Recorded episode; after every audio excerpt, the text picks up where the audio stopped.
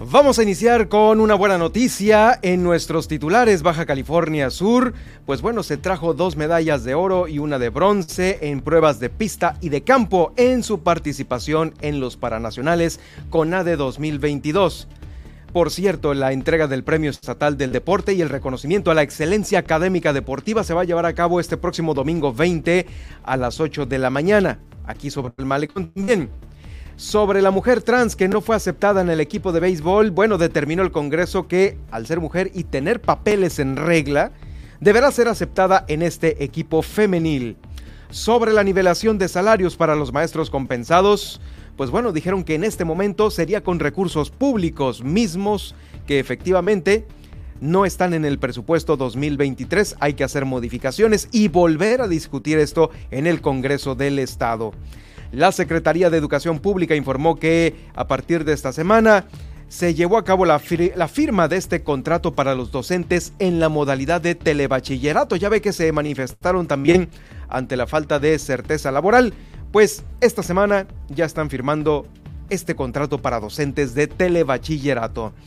Funcionarios de la administración de Carlos Mendoza, agárrense, porque hay denuncias que se van a presentar de manera penal para varios delitos. Peculado, uso indebido de facultades o funciones, enriquecimiento ilícito y abuso de autoridad. Esto lo confirmó el gobernador del estado, Víctor Castro Cosío. De acuerdo al sistema de información de enfermedades crónicas en Baja California Sur, hay 7.000 personas sin derecho a biencia, confirmadas con, con diabetes.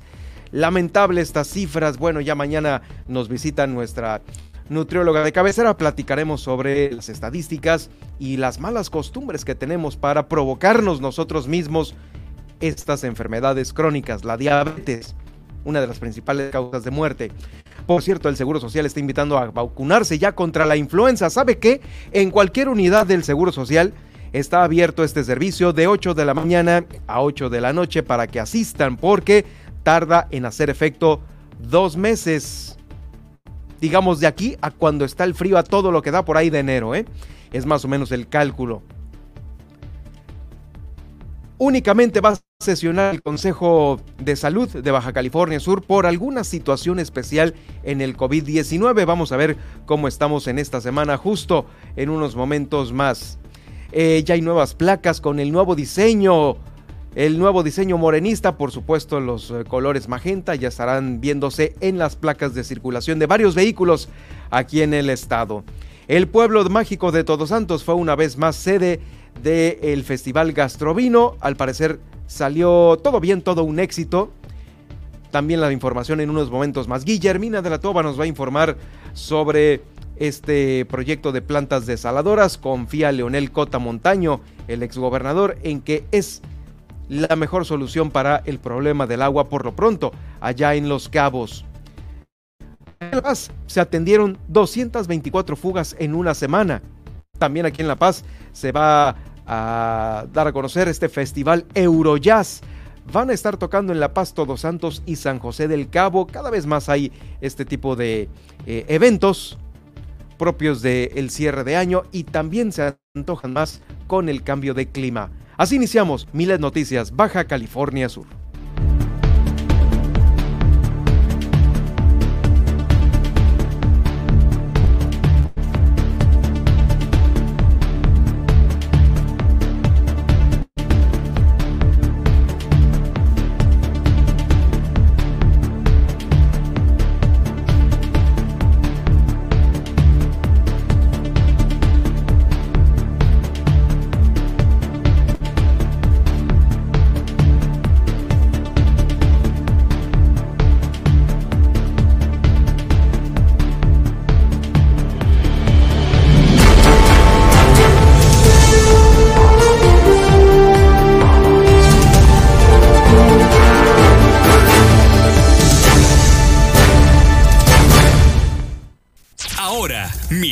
Noticias Baja California Sur. La información más importante de las últimas horas. Todas las noticias. Todo el tiempo. Por el 95.1 de FM en La Paz y 91.5 FM en Los Cabos. Con la potencia radial y el respaldo informativo de Grupo Milet México. Conduce Germán Medrano.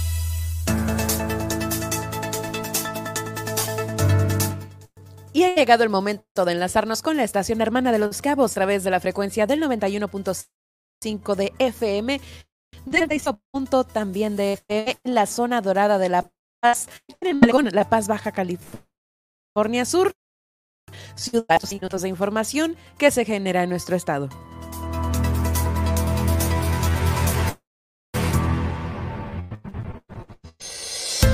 Hola, ¿qué tal? Les Ojeda y a Germán Medrano para platicarle qué pasó un pronóstico del clima, la tendencia en Twitter y los titulares de los principales diarios nacionales e internacionales. Le invito a que nos siga en nuestras redes sociales. Nos puede encontrar en Facebook. Estamos como Super Estéreo Milet La Paz. Además, nuestra transmisión en vivo la puede seguir en TuneIn Radio como Milet Radio La Paz y Milet Radio Los Cabos. De igual manera, nos puede buscar en el apartado de podcast en Spotify, iHeartRadio y iTunes Podcast como Las Noticias con Germán Medrano. Alexa sintoniza las noticias con Germán Medrano en Apple Podcast y listo, ya nos estará sintonizando. Y si quiere ver este noticiero, lo puede hacer a través de nuestro canal de YouTube y también Facebook en donde nos encontrará como Germán Medrano Nacionales. A mí me puede seguir en Facebook, estoy como Nadia Ojeda Locutora, en Twitter como arroba guion bajo Nadia Ove y además sintonizarme de lunes a viernes en punto de las 11 de la mañana, espacio entre mujeres. Y también le quiero invitar a que realices su denuncia ciudadana a través de la línea Milet de WhatsApp, el 612-205-7777. Así iniciamos Milet Noticias Baja California Sur con todas las noticias todo el tiempo. Comenzamos.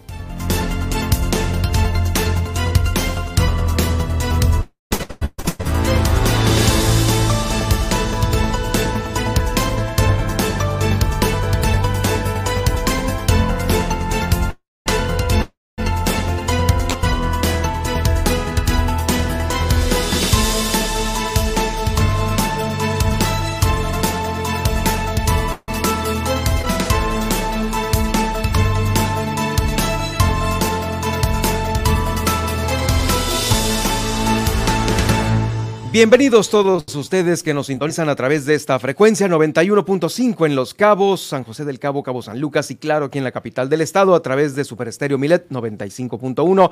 Bienvenidos, ¿cómo estás Nadia? ¿Qué tal? Te saludo con mucho gusto. Muy bien, estoy súper bien, espero que tú también lo estés y ya listos para iniciar una emisión más de las eh, noticias. Así es, por supuesto, y vamos a también a saber cómo estará el clima próximamente. Amaneció algo eh, airoso el día, ¿no? Airoso y un tanto gris, ¿no? Como que se siente apagado en el día, pero pues ya van a venir más como estos, ¿no? sí, y eventos también, ¿no? Como los que les vamos a presentar el día de hoy, eh, un festival de, machaca y chorizo y no sé qué más cosas. Ah, el Festival de la Machaca, ¿no? Sí, ¿no? Sí. Ese, el Eurojazz, está el Gastrovino que acaba de concluir y pues bueno, más, más eventos propios del fin de año. Pero llévanos primero de la mano para ver qué sucedía en un día como hoy, Nadia. Con mucho gusto iniciemos el viaje al pasado del día de hoy y es que iniciemos en 1969. Un día como hoy se realiza una manifestación en Washington, D.C. con más de medio millón de asistentes que se conocería como la Marcha contra la Muerte para protestar pacíficamente contra la guerra de Vietnam. Ahora vamos hasta 1971 cuando la compañía Intel presenta el primer microprocesador contenido en único chip de Intel 4004. Ahí estamos viendo la imagen y de aquí nos vamos hasta 1978, ya que un día como hoy se estrella un avión Douglas DC-8 cerca de la ciudad de Colombo, en Sri Lanka, en el que fallecen desafortunadamente 183 personas. De aquí nos vamos hasta 1988, un día como hoy, la Unión Soviética envía al espacio y pone en órbita su transbordador espacial Buran, el cual no estaba tripulado y sería el único viaje que éste realizaría de aquí nos vamos hasta 1995. Un día como hoy, la UNESCO proclama el Día Mundial del Libro y de los Derechos de Autor. Continuamos a 2001 en cuanto pues avances tecnológicos y gaming, pues sale al mercado el Xbox, la primera videoconsola producida por la campaña de Microsoft y que hasta la fecha sigue siendo eh, pues producida ¿no? y consumida por muchos. De aquí nos vamos hasta 2006. Un día como hoy comienza a emitir el canal de noticias a nivel nivel mundial, Al Jazeera, fundada en 1996 por el gobierno de Qatar. De aquí nos vamos a 2010, ya que eh, un día como hoy se publica en español el libro El Gran Diseño, o The Grand Design, de Stephen eh, Hawking y Leonard eh, Molyneux. De aquí nos vamos hasta 2017 cuando el submarino de la Armada Argentina, el San Juan S-42, desaparece en el mar argentino con 44 personas a bordo, eh, entre ellos 43 hombres y una mujer. Y con esto culminamos el viaje al pasado de hoy. Espero lo hayan disfrutado. Gracias, Nadia. Bueno, en unos momentos más nos vas a traer el resumen de la mañanera, también eh, la tendencia en Twitter, y por supuesto lo más importante que circula en los diarios nacionales e internacionales. Todo esto hoy en el noticiero. Vamos a iniciar con esta buena noticia que les daba al inicio de nuestros titulares. Baja California Sur ya trajo medallas de oro y de bronce en las pruebas de pista y de campo en los Paranacionales con ADE 2022. La sudcaliforniana Yasmín Maclis Espinosa se quedó con la medalla de oro en la prueba de lanzamiento de disco F-120 juvenil menor fue una distancia que ella lanzó de 13 metros, dejando la plata para la competidora de Hidalgo. También Diego Torres Núñez detuvo el cronómetro en los 32.56 segundos para traerse la medalla de oro y dejando en segundo lugar al participante de Morelos con la de plata. Y finalmente, Pilar Pineda Álvarez se colgó la presea de bronce en esta misma prueba, pero en la categoría F21-22M juvenil menor. Muchas felicidades para todos ellos que también pues son medallistas de Baja California Sur en estas las competencias paranacionales de CONADE 2022. Ya que estamos hablando en temas de deporte, eh, pues hay una que están hay un evento que están esperando los deportistas de Baja California Sur y es la entrega del Premio Estatal del Deporte y claro, el reconocimiento a la excelencia académica deportiva. Este se va a llevar a cabo el próximo domingo 20 a las 8 de la mañana. Eh, por parte del gobernador del estado, Víctor Castro Cosío, y del director del Instituto Sudcaliforniano del Deporte, Gilberto Garciglia Higuera. Todos los preparativos siguen eh, ahora de acuerdo con lo previsto por parte del INSUDE, en coordinación con la Dirección de Acción Cívica del Gobierno del Estado, del Estado, del Estado para esta ceremonia protocolaria. Muchos de estos deportistas estarán eh, pues engalanando el desfile previo a esta entrega. Este domingo los atletas galardonados iniciarán el día con un desayuno que se va a ofrecer por parte del Instituto Sudcaliforniano del Deporte para posteriormente trasladarse al Parque Cuauhtémoc en este acto de entrega de reconocimientos y después de ahí van a participar en el desfile cívico deportivo en el malecón de esta ciudad. Bueno, el desayuno pareciera ser que va a ser súper temprano, desde las 7 de la mañana, porque a las 8 hay que estar ahí en el Parque Guautemoc para la entrega de estos reconocimientos. Y mire, le tengo aquí, el premio estatal del eh, deporte será entregado este año en la categoría de atleta, atleta eh, del año para Jorge Adrián Peirot Balvanera en ciclismo, Talia Teresita Villavicencio Sepúlveda en béisbol y Glenda Insunza Cabrera en natación artística, quienes a base de resultados se ganaron este mérito propio para recibir este reconocimiento. Es el Premio Estatal del Deporte en estas tres categorías. También el entrenador Ricardo Lara Limón habrá de recibir esta distinción como el mejor eh, entrenador en la modalidad de deportistas especiales, pero además recientemente fue designado entrenador nacional de deportistas con síndrome de Down.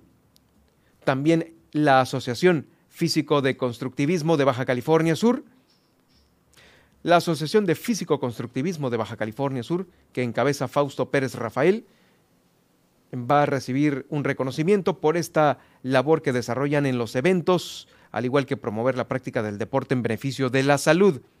Edgar Gabriel Álvarez en la disciplina de tiro con arco por su excelente nivel académico y deportivo en secundaria.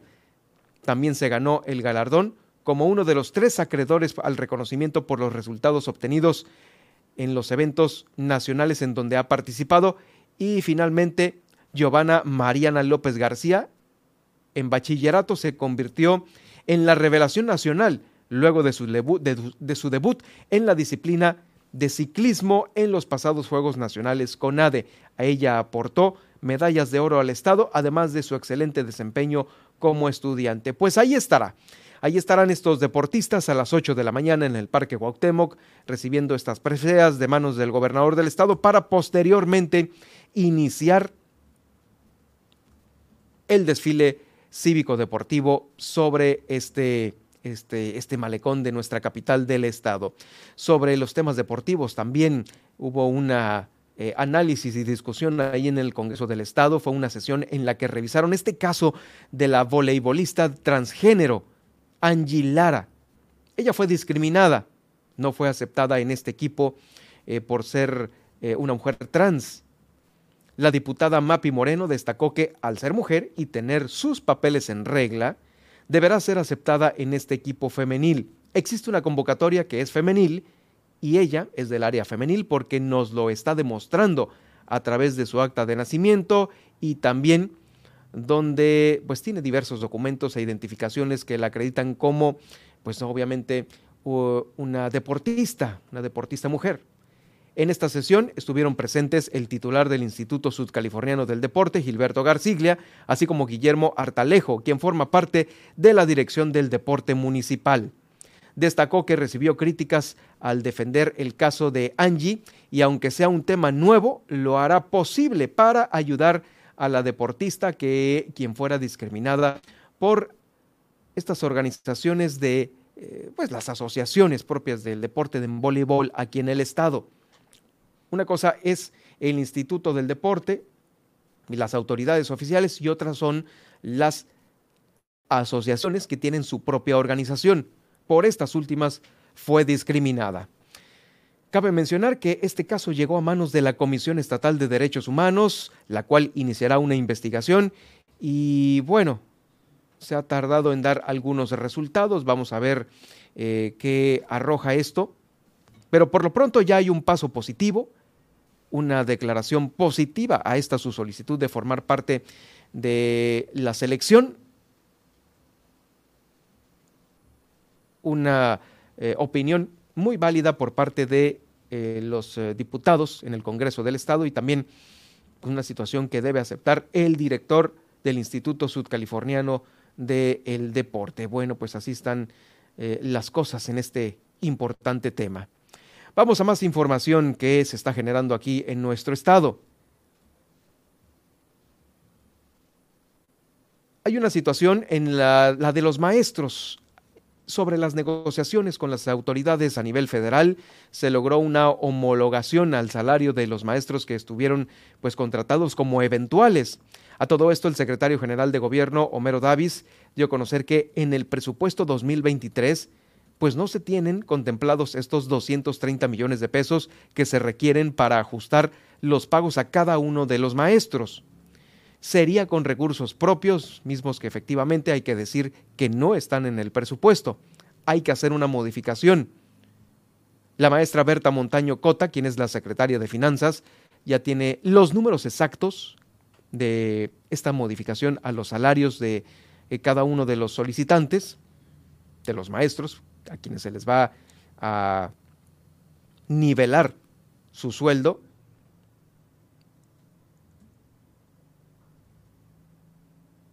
Y este, esta modificación, digamos, este excedente que se tiene ya en manos de la Secretaría de Finanzas, se va a poner sobre la mesa, la mesa del legislativo ahí con los diputados del Congreso del Estado.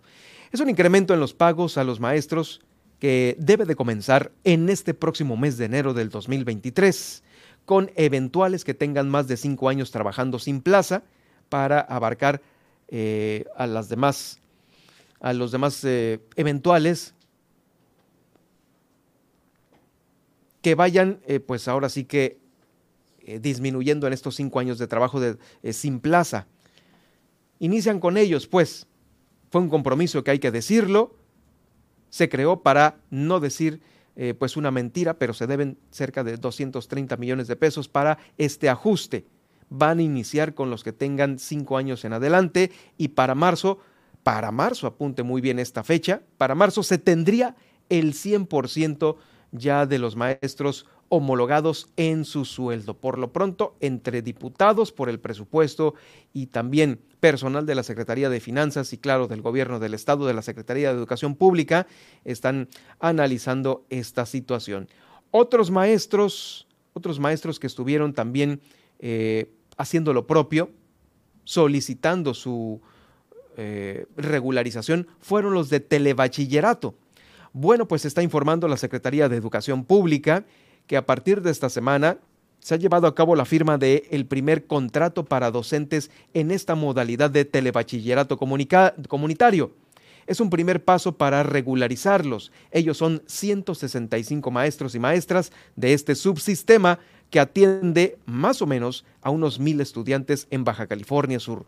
Mil estudiantes que están en esta modalidad de telebachillerato. Entre los beneficios que están obteniendo con este contrato está el convenio de apoyo financiero y acceso a la seguridad social, que incluye bonos por eficiencia en el trabajo, asistencia, bonos por asistencia, pues, entrega de material didáctico, despensa y un seguro institucional. Ya 165 maestros de, de telebachillerato gozarán de estas prerrogativas. Al concretar este importante logro,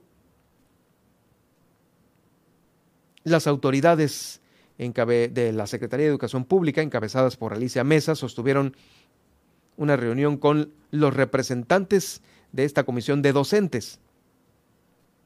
El profesor Mario Alberto Romero Santana, coordinador de los telebachilleratos comunitarios, informó que con esta acción se da cumplimiento a uno de los principales acuerdos alcanzados en la reunión del pasado jueves 10 de noviembre. Este es otro de los subsistemas que ya está también eh, quedando con una regularización muy bien eh, pues ganada. Es, que también eh, hay situaciones que se dejan pasar por años, como la de los demás maestros. En fin, que ahora en este, en este gobierno se pretende regularizar todo esto que está de mal, pues con un mal, con un mal arreglo, con un mal contrato, con una mala contratación o que se ha dejado pasar más bien. Eh, también dentro de los temas que suceden al interior del gobierno del estado, el gobernador eh, pues fue cuestionado sobre estos eh, exfuncionarios que pudiesen ser procesados, exfuncionarios de la anterior administración que encabezaba Carlos Mendoza. Y así lo dijo textualmente, todos robaron y pues ahora es una buena noticia porque vamos a ir eh, armando estas eh, carpetas de investigación por los delitos de peculado, uso indebido de facultades o de funciones y enriquecimiento ilícito, abuso de autoridad, fue lo que comentó el gobernador del estado. Informó que se trata de 10 exfuncionarios y de buen nivel, ¿eh? los cuales no dio nombres de ninguno de ellos por el momento, esto para que no se amparen, dijo el gobernador, pero aseguró que las investigaciones para armar sus carpetas pues van bien. Eh, lo dijo al inicio de esta administración, de su administración como gobernador, la cordialidad política no significa complicidad. Sigue el procedimiento, pero sí es algo tardado, por lo que hay que armar todas las carpetas mm, de la mejor manera posible. La justicia tarda, pero llega y yo no voy a ser cómplice de nadie. Tenemos, para que tengan una idea, 10 que se van a judicializar dentro de poco. Sin embargo, no puedo dar nombres porque pues el día de mañana van a estar amparados.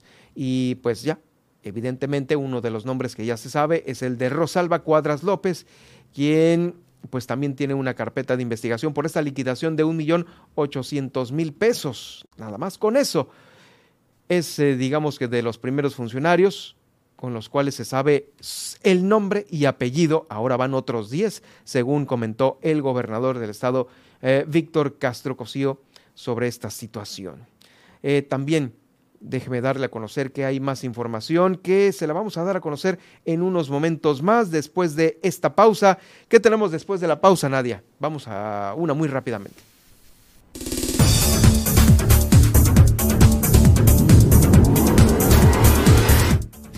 Al regresar tenemos el pronóstico del clima para hoy y su ciudad, además de los principales puntos de conectividad aeroportuaria. Además, le voy a contar que le vamos a contar que en el estado ya se observan circulando vehículos portando placas con un nuevo diseño que incluyen colores institucionales del gobierno del estado. Y hoy tenemos entrevista con Jacqueline Valenzuela de cerca para que eh, pues venga a platicar con nosotros y nos diga qué tema tan interesante nos va a compartir el día de hoy. Quédese con nosotros, eh, seguimos y continuamos aquí en Milet Noticias Baja California Sur. En un momento regresamos.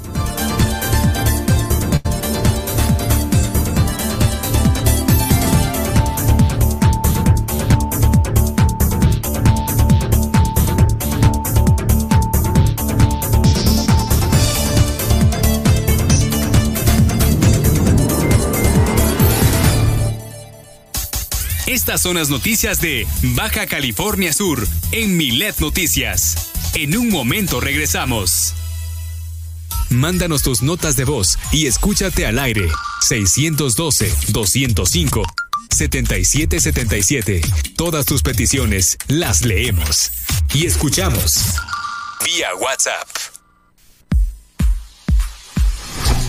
Baja California Sur es considerado el acuario del mundo, con el potencial de ser un ejemplo en el uso de diversas fuentes de energías renovables en Cerca, buscamos impulsar acciones en contra de la crisis climática ocasionada por las emisiones de CO2 a la atmósfera. Tú también puedes participar con nosotros. Visita www.cerca.org.mx y trabajemos juntos a favor de un aire limpio. Cada paso que damos nos pone más cerca de conservar nuestro paraíso.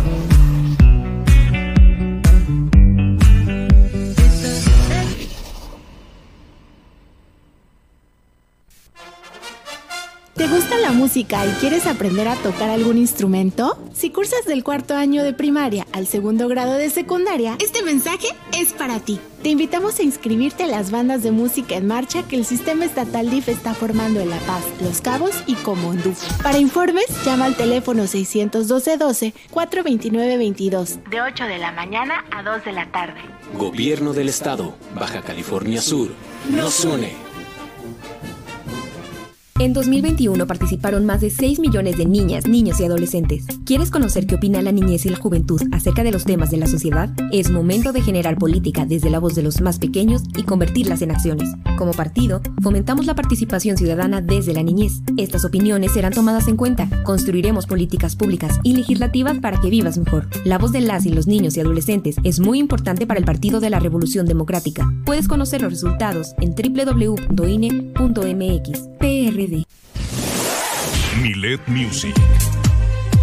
100 emisoras de radio en Internet. 100 géneros musicales diferentes con calidad HD. Toda la música, todo el tiempo y sin cortes comerciales. Escúchanos en www.miletmusic.com.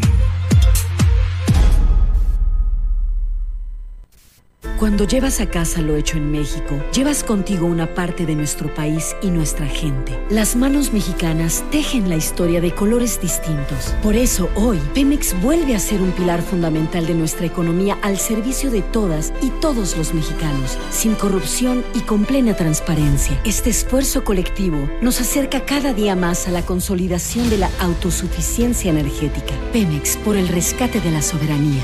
Gobierno de México. La influenza es una enfermedad respiratoria que puede generar complicaciones severas. Por eso, es importante que las personas con factores de riesgo, como son niños mayores de 6 meses y menores de 5 años, adultos mayores, embarazadas y gente con comorbilidades, acudan a la unidad de salud más cercana para recibir su vacuna. Por un invierno seguro, vacúnate ya. Gobierno del Estado, Baja California Sur, nos une.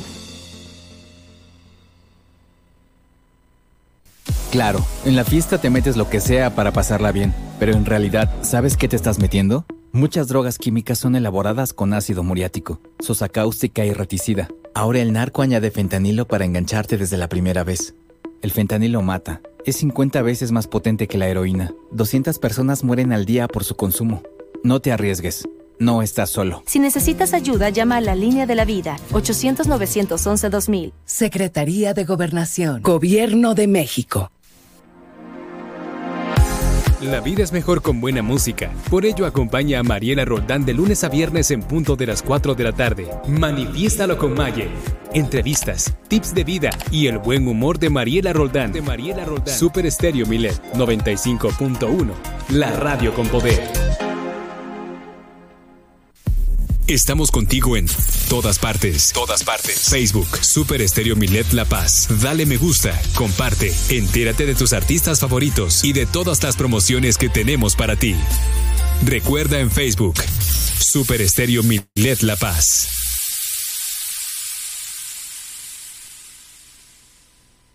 Mándanos tus notas de voz y escúchate al aire. 612 205 7777. Todas tus peticiones las leemos y escuchamos vía WhatsApp. Germán Medrano y todas las noticias de Baja California Sur en un solo espacio. Milet Noticias. Continuamos.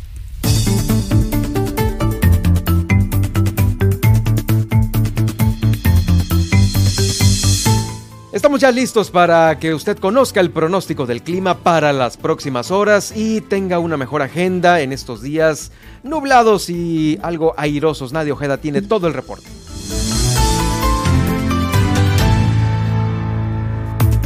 Así es, iniciemos con el pronóstico del clima para la ciudad de La Paz, ya que hoy tendremos temperaturas máximas de 16 grados centígrados con mínimas de hasta 9 grados. La temperatura y para hoy continúan los el anochecer. Para este miércoles 23 grados centígrados y continuaremos pues con este cielo eh, grisáceo pues que ha pintado el día de hoy. Continuamos ahora con el municipio de Los Cabos en donde la temperatura máxima para hoy 27 grados centígrados con 21 centígrados e intervalos nubosos. La temperatura es 6 centígrados con sensación térmica de 27 y este miércoles iniciaremos la jornada con 23 grados centígrados y cielos nubosos. Vamos ahora al panorama nacional ya que en los próximos 3 a 4 días se empezará a sentir el aire ártico el cual se desplazará sobre estados del norte, noroeste y oriente de México o sea, desde hasta Veracruz, y el ambiente se irá tornando fresco a frío, principalmente de miércoles a jueves, siendo probable, eh, probable hielo en la Sierra Madre Oriental. Para hoy también pues empezarán a sentir los efectos del Frente Frío 9, la vertiente del Golfo, y eh, también habrá lluvias entre Veracruz, Tabasco, Chiapas, Yucatán, Quintana Roo y Montaña de Hidalgo, Puebla, eh, Guerrero y Oaxaca. Fresco, frío en el norte, noroeste y oriente y caluroso en el resto del país y viento de norte de 60 kilómetros y Veracruz. Vamos ahora con la conectividad aeroportuaria. Si usted lluvia y viento de 15 a 30 kilómetros de hasta 45 kilómetros por hora. La temperatura será de 24 a 26 grados centígrados. Y hoy tendremos una temperatura eh, mínima máxima con mínimas de 7 grados centígrados y cielo mayormente despejado, mientras que en Guadalajara, Jalisco, la temperatura eh, máxima llegará a los 28 grados centígrados con mínimas de 12 grados centígrados y el clima aún no presenta probabilidad de lluvia. Por último, vámonos al panorama internacional, en los Estados Unidos, donde también tenemos conectividad con la siguiente ciudad. En Los California, la temperatura máxima esperada para hoy es de 22 grados centígrados con mínimas de 6 grados centígrados y cielo soleado. En Nueva York, la temperatura máxima para hoy es de 8 grados centígrados grados y lluvias débiles las próximas horas. Y por último, en Chicago, Illinois, la temperatura máxima para hoy se, pues sería de 4 grados centígrados con mínimas de 0 grados centígrados y lluvias débiles las próximas horas. Hasta aquí el pronóstico del clima. Sigan disfrutando de su jornada porque, como le digo, permanecerán los cielos o los intervalos nubosos. Y bueno, pues hasta aquí eh, terminamos con esto y continuamos con más aquí en el noticiero. Sí, por supuesto, no hay por qué este, subestimar el clima en estas fechas. Si usted va a viajar, hay mucha conectividad internacional y nacional, ¿no? Más vale llevar una chamarra o, no sé, un extra. Un extra, sí. Ya eh, pues es necesario cargar con este abrigo en mano porque pues sí, no falte que subestimemos el clima, como bien lo dices, ¿no? Claro, en Ciudad de México parece que este, no está tan frío como se esperaba, ¿no? No, es más en el norte y noroeste, como lo dice lo de los el frente frío. Y pues ya vamos en el 9, ¿no? Por, al menos ya estamos sintiendo acá un poquito los efectos. Definitivamente, un poquito. sí. Bueno, Nadia, en unos momentos más te vamos a seguir escuchando con el resumen de la mañanera y por supuesto la tendencia en Twitter es lo que viene a continuación y también lo que viene a continuación es eh, Jacqueline Valenzuela de cerca, a quien ya la tenemos eh, aquí en el estudio.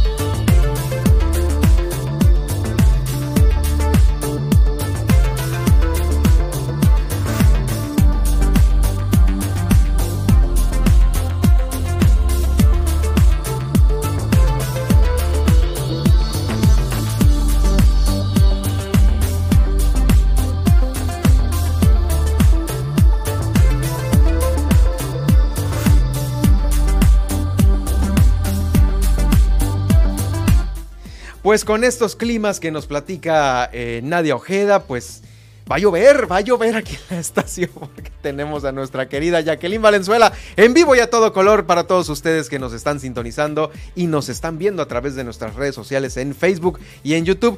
Jacqueline, qué bárbaro, has andado en una gira eh, pues muy importante, interesante, muchos temas muy buenos y queremos que ya nos los platiques en vivo y a todo color aquí eh, con tu presencia. Bienvenida de nueva cuenta. Hola, buenas tardes. Un gusto estar de nuevo con la audiencia. Ahora sí en presencial contigo en el estudio y bueno, con la audiencia a distancia, pero como comentas, siempre pues dispuestos a estar generando diversas acciones, ahora sí, dentro del estado y fuera del estado que beneficie pues precisamente la calidad de vida de los sudcalifornianos y sudcalifornianas. Mira, me parece muy bien esto, eh, las acciones locales nunca eh, pues van a estar de lado, pero el hecho de que nosotros seamos un país el que se sume a los demás países que ya están con esa conciencia de pues reducir emisiones contaminantes a la atmósfera, me parece que es algo muy bueno y justamente eh, nos traes este anuncio importante del gobierno de México que pareciera que en estos tiempos de la 4T sería imposible llegar a esto, ¿no? A que se sumen a esta reducción de emisiones de, eh, de CO2, pues son de, todas las emisiones, de, todos los sectores, ¿no? Contaminantes, pero principalmente sabemos que en temas de cambio climático se considera la reducción de emisiones precisamente de CO2, de dióxido de, de, son todos los que son eh, forman parte de los gases de efecto invernadero. Así es, exactamente. Entre que el más importante, pues es el CO2, ¿no? Definitivamente. Oye, y pues esto pues está calientito, acaba de salir este anuncio, ¿no? Sí, mira, lo contextualizas muy bien. A veces creemos que una agenda nacional o incluso regional no es permeada por temas internacionales. México, como otros países, pertenece a diversas convenciones, tratados, etcétera, etcétera.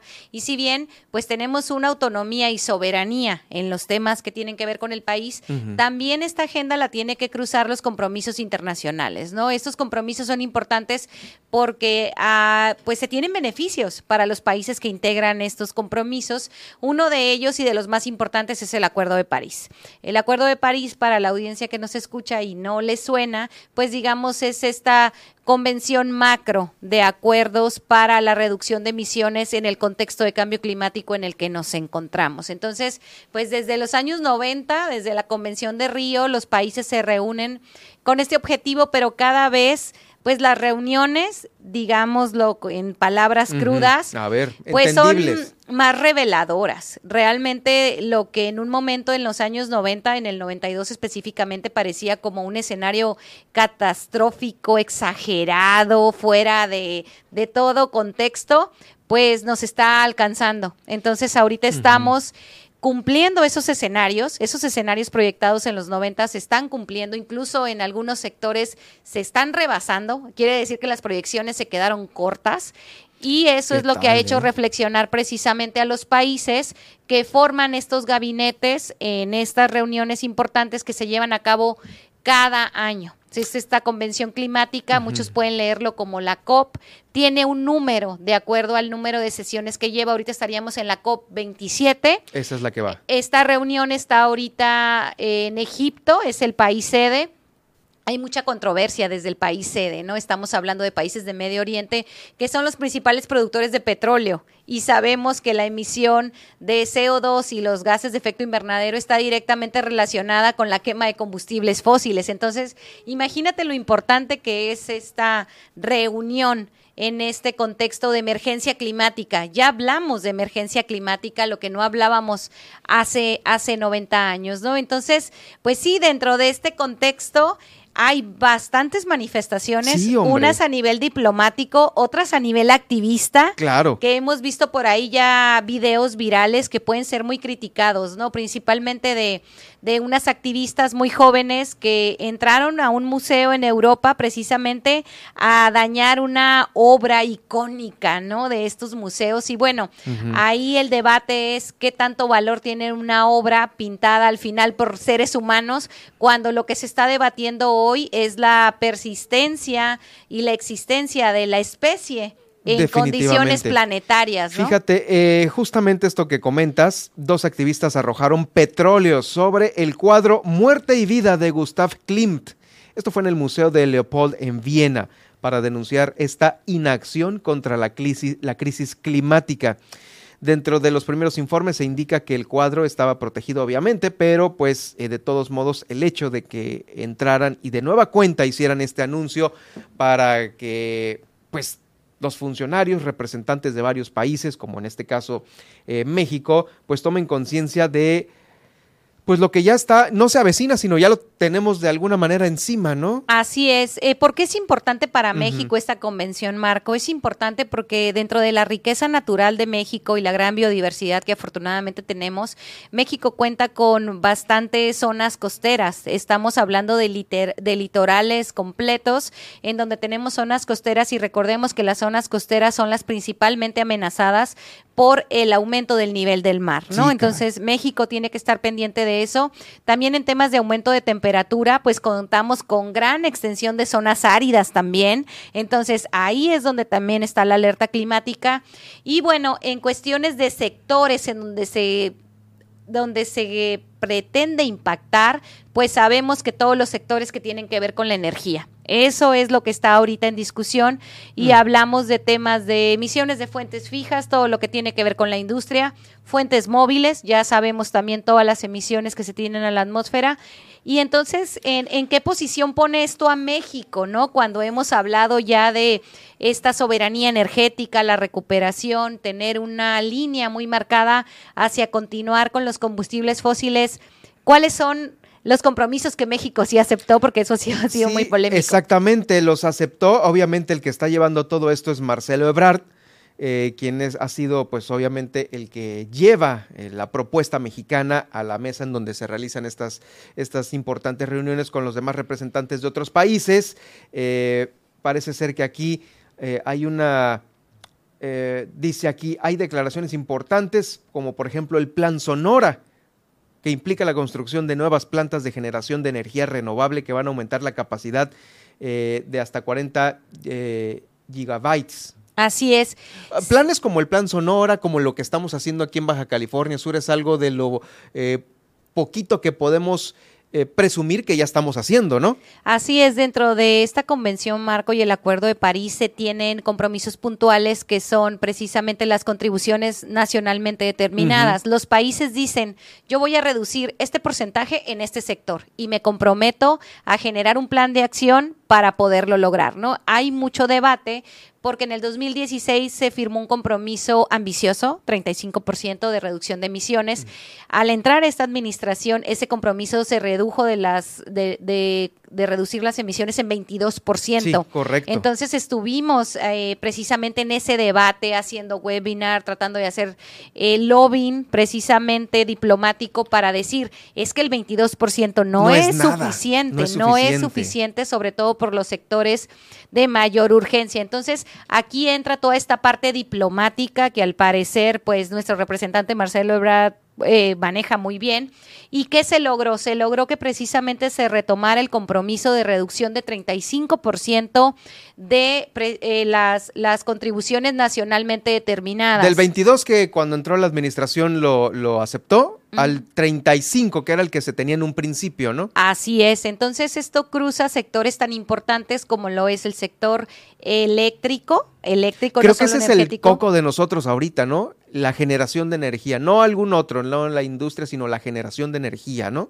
Sí, es uno de los grandes retos porque por un lado estamos invirtiendo en refinerías, estamos invirtiendo pues también Mm. incluso en, en exploración, etcétera, etcétera, cuando de cierta manera lo que nos dice el Acuerdo de París es que los fósiles ya van de salida. Entonces, esto nos lleva a cuestiones ya a nivel de espacio territorial compartido, ¿no? Ya sabemos que esta relación que tenemos con Estados Unidos es una relación geográfica y no es que me vo- volteo para el otro lado y ya no te vi. O sea, ahí seguimos. Sí. Entonces, ahí también creo que tiene que ver todas estas reuniones que ha tenido pues el representante de Estados Unidos, John Kerry, que precisamente es reconocido por ser un activista en el tema climático. Y creo que nos daba una buena señal, lo hablamos en la emisión pasada aquí justo en este espacio, que era una buena señal que estuviera con el presidente López Obrador en Sonora en la inauguración de la central más grande que se tiene fotovoltaica a la fecha y cómo esto va a derivar en un plan de transición energética que va a estar posicionado al parecer al norte. Así como al sur se está detonando el turismo por un proyecto de movilidad, aquí estamos hablando de que está perfilándose un proyecto, eh, proyectos a gran escala para detonar la energía renovable en el norte y por supuesto tiene todo el sentido por el gran potencial que tenemos aquí, ya lo hemos hablado. Entonces, definitivamente buenas noticias que de ser una central fotovoltaica ya estén hablando a un eh, tratado Sonora, plan Sonora, Así ¿no? es. Esperemos que sea Sonora, Baja California, Baja California Sur Sí, toda la zona noroeste, ¿no? y que podamos permear. Esa es la parte más importante aquí, que nosotros, aunque seamos un estado pequeño, podamos permear de manera muy puntual en la reducción de emisiones de diversos sectores. Te voy a poner un ejemplo. La capacidad instalada de centrales de combustión interna de la Comisión Federal de Electricidad está en el 98% aquí en Baja California Sur. ¿Qué quiere decir esto en español? Las centrales de combustión interna que funcionan con combustóleo y diésel están aquí prácticamente todas. Entonces, si nosotros O sea, la mayoría del país está aquí. de las de la Comisión Federal de Electricidad, Sí, claro. porque ojo, los privados también tienen de este tipo de centrales. Entonces, digamos que si así aquí reconvirtiéramos las centrales de combustión interna por otro tipo de tecnología renovable, estaríamos dando a ese indicador Un bajón muy grande. exactamente, prácticamente 100%. Pero aparte, o sea, aparte de nosotros aquí en La Paz, en la termoeléctrica y las demás que están, que, que son dos, lo- como bien nos los has explicado, hay otros estados del país que también utilizan combustóleo, ¿no? Sí, pero ahí ya la gama es más amplia, ¿no? Carboeléctricas, eh, termoeléctricas, combustión interna. O sea, digamos que ya sabemos que en el sistema interconectado nacional pues hay toda una gama. Pero ¿cuál es la enorme diferencia también de ellos con nosotros? Exacto. Ellos se distribuyen la energía. Una energía que puede estar generada en Michoacán se puede estar consumiendo en Colima. Entonces ya, ya, nosotros aquí recordemos que pues lo que generamos es lo que consumimos y aquí se queda pues también todas las externalidades positivas, pero también las negativas que son las que todo el tiempo hablamos, ¿no? Altas facturaciones, contaminación, tandeos, etc, etc. Entonces, definitivamente para cerrar el tema, considero que son buenas noticias y considero que es parte importante de que el tema de energía se esté hablando a todos los niveles, a nivel comunitario, a nivel regional, a nivel nacional. Y bueno, ahora vemos en los grandes paneles, paneles internacionales en donde se toman las decisiones que van a marcar el presente y el futuro del planeta ya no nada más de una región. Sí, no, ya no nada más de una región. Me parece muy positivo a esta reunión y esperemos ver eh, pues más, más acción por parte de nuestro país. Eh, prácticamente eh, pues fue al final del casi del sexenio cuando pues ya se está retomando este 35% de, del plan que se tenía en un principio y pues que así siga, ¿no? Y que no vuelva a bajar de ese 35 que suba más. Así es. Es la cumbre del clima en Egipto, la COP27. Así es, que suba. Y siempre lo hemos dicho aquí, aquí para la sociedad y para todos los sectores que habitamos este planeta, no nos interesa quién, que si quién hizo a quién, que si quién va a tener la central. Queremos energía renovable, queremos energía limpia y queremos energía asequible, que llegue a todos y a todas. Ya cómo lo hagan, quién lo hagan, por qué, eso ya no es problema nuestro. Lo que sí. es la exigencia ciudadana, debemos de mantenerla en en el contexto de emergencia climática. Jacqueline, ¿dónde te pueden seguir para alguna duda, para más temas, para cualquier orientación? Estamos en redes sociales, arroba cerca BCS, en Facebook, Twitter, TikTok también y para cualquier duda o información pueden escribirnos a nuestro correo info arroba cerca.org.mx y bueno, muy pronto les estaremos invitando de nueva cuenta a consultar nuestro documental Acércate al Paraíso que ahorita no lo tenemos exhibido porque estamos en un concurso. Si quieres, te platico de eso la próxima sesión. Ah, es el de las fotografías. ¿No nos ibas a traer las fotos? ¿O, ese ya pasó? eso lo tenemos la próxima sesión. Ah, es que vienen pues. las, las notas de coyuntura. Teníamos que hablar de la COP27. Sí. es cierto, exactamente. Pues sí, esta es una muy buena noticia, pero pues bueno, están ahí las fotos pendientes de los ganadores de aquel concurso de fotografía, ¿no? Así es, talento local. Talento local, para la próxima semana. Gracias, es Jacqueline Valenzuela, la directora de cerca del Centro de Energía Renovable y Calidad Ambiental en este estudio de Milet Noticias Baja California Sur. ¿Qué tenemos después de la pausa, Nadia?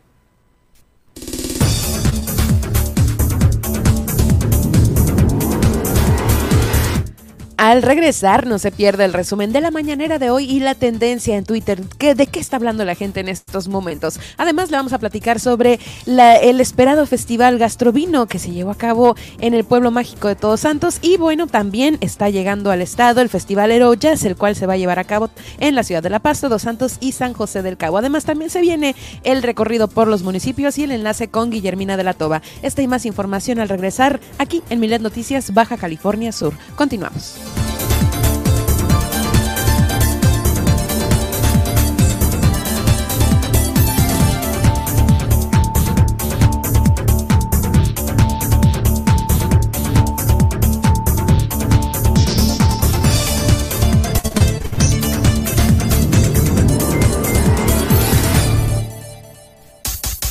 Estas son las noticias de Baja California Sur en Milet Noticias. En un momento regresamos. Mándanos tus notas de voz y escúchate al aire. 612-205-7777. Todas tus peticiones las leemos y escuchamos vía WhatsApp. Queremos verte en Instagram Comparte con nosotros tus mejores imágenes. Síguenos, arroba Radio Milet, porque la vida es una gran imagen. Super Estéreo Milet 95.1. El poder de la radio. Todas las noticias y el liderazgo informativo de Grupo Milet México con Enrique Lascano en Enlace Nacional e Internacional, línea en alta tensión, de lunes a viernes, 13 horas, todas las noticias, todo el tiempo. Super Estéreo Milet 95.1, la radio con poder.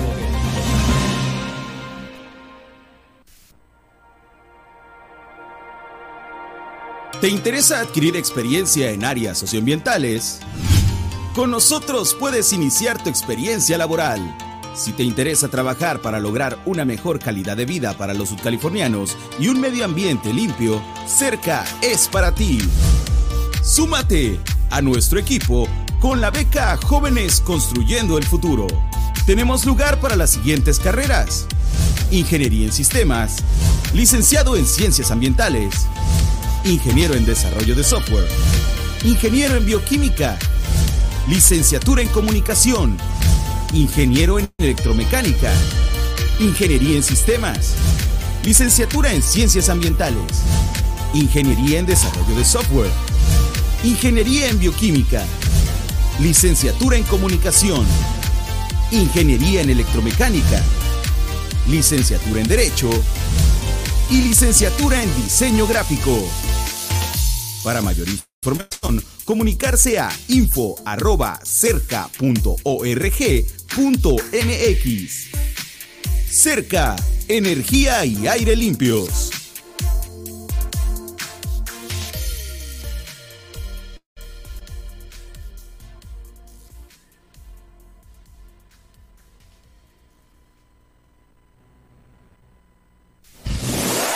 Milet Music. 100 emisoras de radio en Internet. 100 géneros musicales diferentes con calidad HD.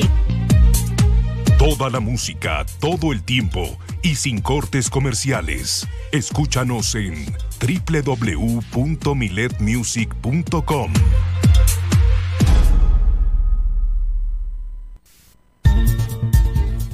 ¿Vas a conocer a personas a través de aplicaciones como Tinder, Bumble o Grindr? Pon mucha atención a esto. Antes de descargarla, revisa las políticas de cada aplicación. Elige la que proteja más tu privacidad y tus datos. Siempre activa una contraseña segura y la verificación en dos pasos. Elige fotos que no revelen información adicional como tu dirección o tu lugar de trabajo o esparcimiento. Evita ligar tu perfil o la aplicación misma a otras redes sociales. Sigue tu intuición. Si un match te pide datos personales, pon más atención. Mantén siempre la conversación vía la aplicación hasta que tengas más confianza y tengas más información sobre la nueva persona a conocer. Si decides conocerla físicamente, comparte tu ubicación en tiempo real a alguien de tu confianza durante tu cita. Finalmente, reporta comportamientos y perfiles sospechosos a la plataforma respectiva. Porque en Super Estéreo Milet queremos una mejor ciudad. Cambiemos, cuidemos y mejoremos nuestra ciudad.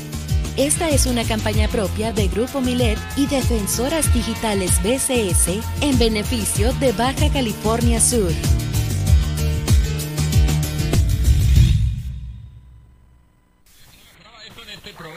La música de las grandes divas en español está de regreso.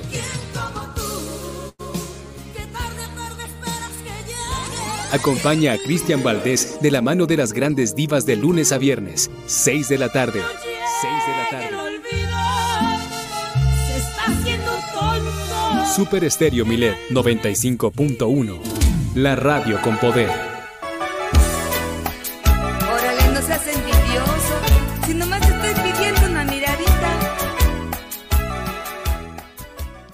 Mándanos tus notas de voz y escúchate al aire. 612-205-7777. Todas tus peticiones las leemos y escuchamos vía WhatsApp. Germán Medrano y todas las noticias de Baja California Sur en un solo espacio. Milet Noticias. Continuamos.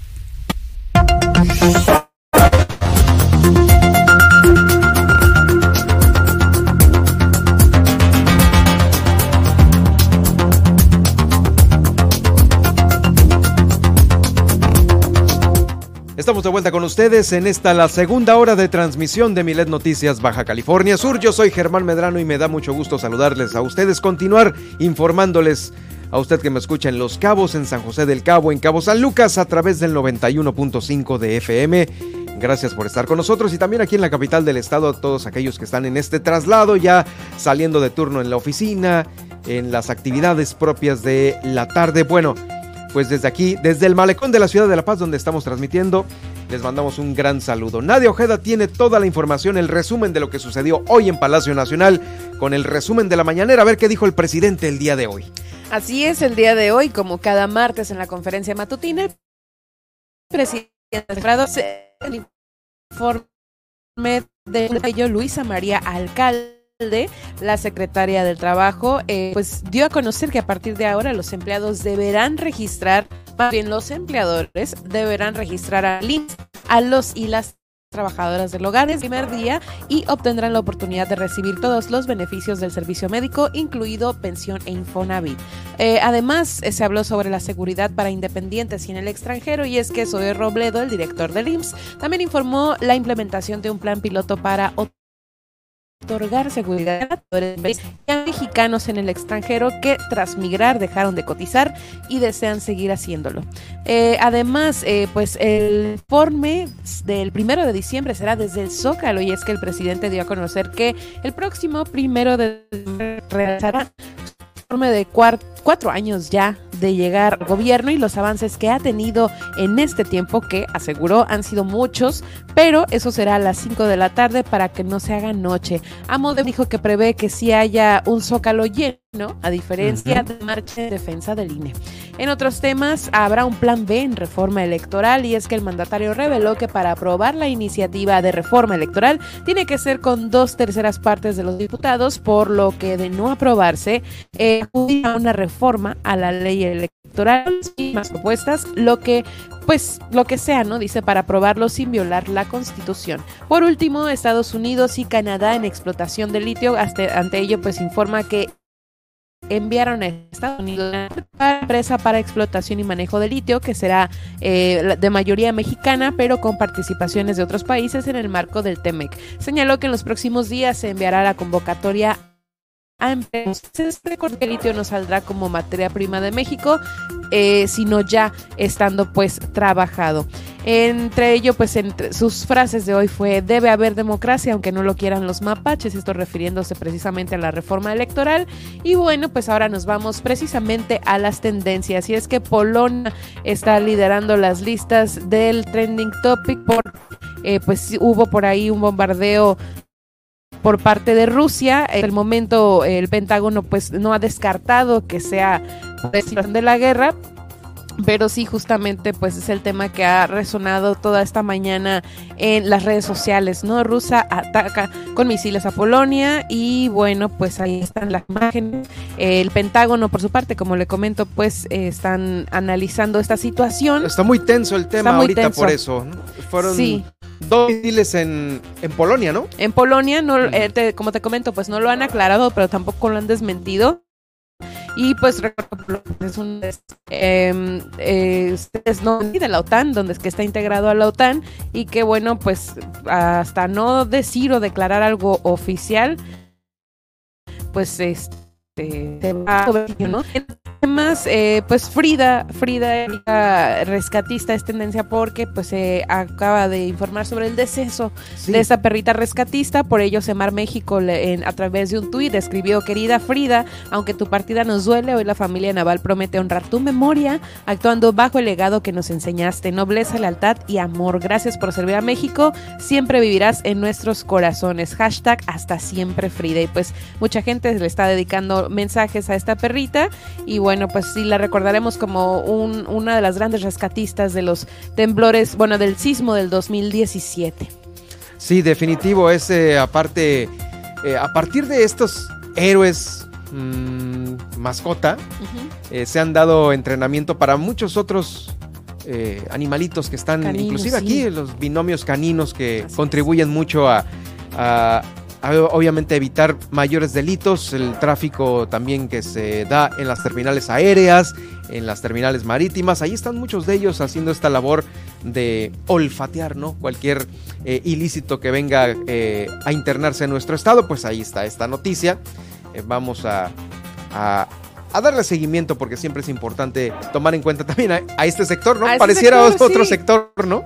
Exacto, que también pues los binomios caninos, además de rescatistas, pues también apoyan a, esas personas, ¿no? Débiles visuales o que no pueden ver bien, pues este, son muy importantes también y pues hoy vamos a recordar a esta perrita que eh, marcó también tendencia, ¿no? O sea, muchísimo tiempo en redes sociales y que pues llegó a ser conocida por Fotografías muchas personas. y este, eh, con su uniforme, ¿no? Bueno, con todo el chaleco que les ponen también como como mascotas rescatistas. Mascotas rescatistas. Sí. Bueno, gracias Nadia. En unos momentos más te seguimos saludando.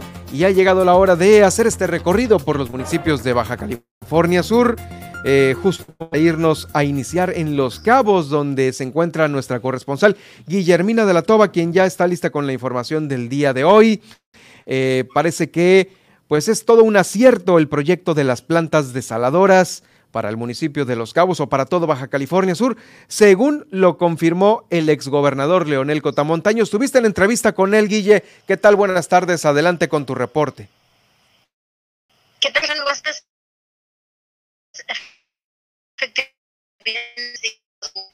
Las plantas desaladoras el municipio de Los Cabos, eh, pues cuestionamos a año quien fue titular de Segalmex y bueno pues comentó que eh, pues él lo ve como un hecho porque bueno pues eh, a él le tocó dijo el proyecto de la primera planta y seguramente la ampliación de la que ya existe y la segunda también serán una realidad. Escuchemos.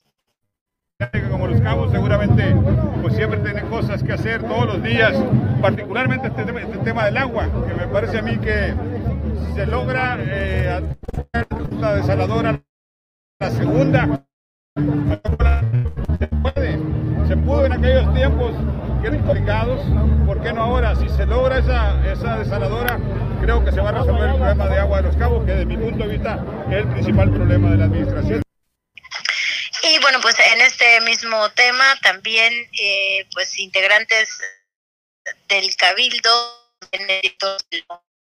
y el secretario general viajaron a Ciudad de México para llevar algunos trámites. Esto pues con relación al proyecto de la ampliación de la desaladora en Cabo San Lucas. Escuchemos al alcalde.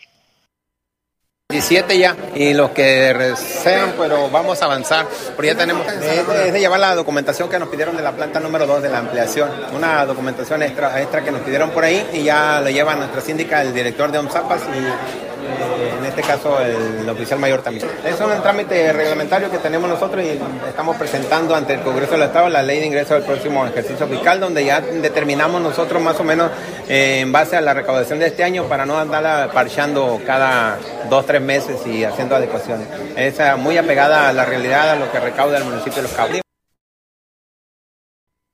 Tiene que ver con eventos de convenciones y congresos eh, pues en planes para el próximo año. Este este 2020 pues está cerrando ya con, con fuertes este eventos de este tipo. Así lo dan a conocer a este rubro. Escuchamos. Dinámica como los cabos seguramente pues siempre tienen cosas que hacer todos los días particularmente este tema, este tema del agua que me parece a mí que se logra eh, realmente construir la planta desaladora, la segunda, a mí me tocó la primera, se puede, se pudo en aquellos tiempos. Eh, congresos, convenciones, incentivos corporativos y eventos ha crecido muchísimo, se ha recuperado eh, en la pandemia, evidentemente es un segmento muy importante en el mercado turístico, pero que estaba detenido por el tema de la pandemia. Nadie hace un evento ni una convención en medio de una pandemia. Este segundo semestre del 2022 se ha recuperado muchísimo y traemos una enorme proyección de crecimiento para el 2023, de nuevo con reactivación de grandes eventos, de congresos, convenciones y de ese, de ese subsegmento importantísimo que es el de incentivos corporativos, que lo competimos, por cierto, es con Hawái, no con ningún destino de Latinoamérica. Los Cabos, eh, eh, como destino élite, de playa en toda Iberoamérica eh, eh, este, está reactivando todos sus esquemas, eh, los DMCs, los meeting planners, todos enfocados en, empujar en una sola dirección de nuevo reactivación definitiva del segmento de congresos, convenciones y grupos. Pues ahí la información de quien es presidente de, este rubro, eh, con eh, pues estos eventos que se realizaron, eh, corrijo, este 2022, y pues ya se preparan para el siguiente, Germán. Sí, es el, los eventos, el segmento de y congresos para el municipio de Los Cabos. Gracias, Guilla, por tu reporte. Mañana estaremos atentos de lo que se genere en Los Cabos. Nos vemos el día en su información. Es Guillermina de la Toba, nuestra corresponsal allá en Los Cabos con esta información, eh, la reactivación. También la reactivación está salpicando a la capital del estado porque, eh, bueno, Santos y San José del Cabo. ¿Qué es lo que va a haber ahí? Pues se está anunciando que el Centro Nacional de las Artes, e institución de la Secretaría de Cultura del Gobierno de México y la delegación de la Unión Europea en México han preparado un festejo para celebrar los 25 años de existencia de este festival. Es el Festival Eurojazz, uno de los acontecimientos culturales y musicales más importantes que ocurren a nivel internacional. Esto lo comentó el director del Instituto Sudcaliforniano de Cultura, Víctor Hugo Caballero. Desde 1998, bandas y solistas reconocidos y nuevos talentos también presentan sus propuestas musicales que han contribuido al crecimiento de esta fiesta y gracias a ello, cada año familias y público de todas las edades han podido disfrutar de estas piezas clásicas y memorables, así como también, bueno, pues algunas nuevas propuestas del jazz. Hay fusiones interesantes con el funk, con el soul, con inclusive hasta con la música electrónica.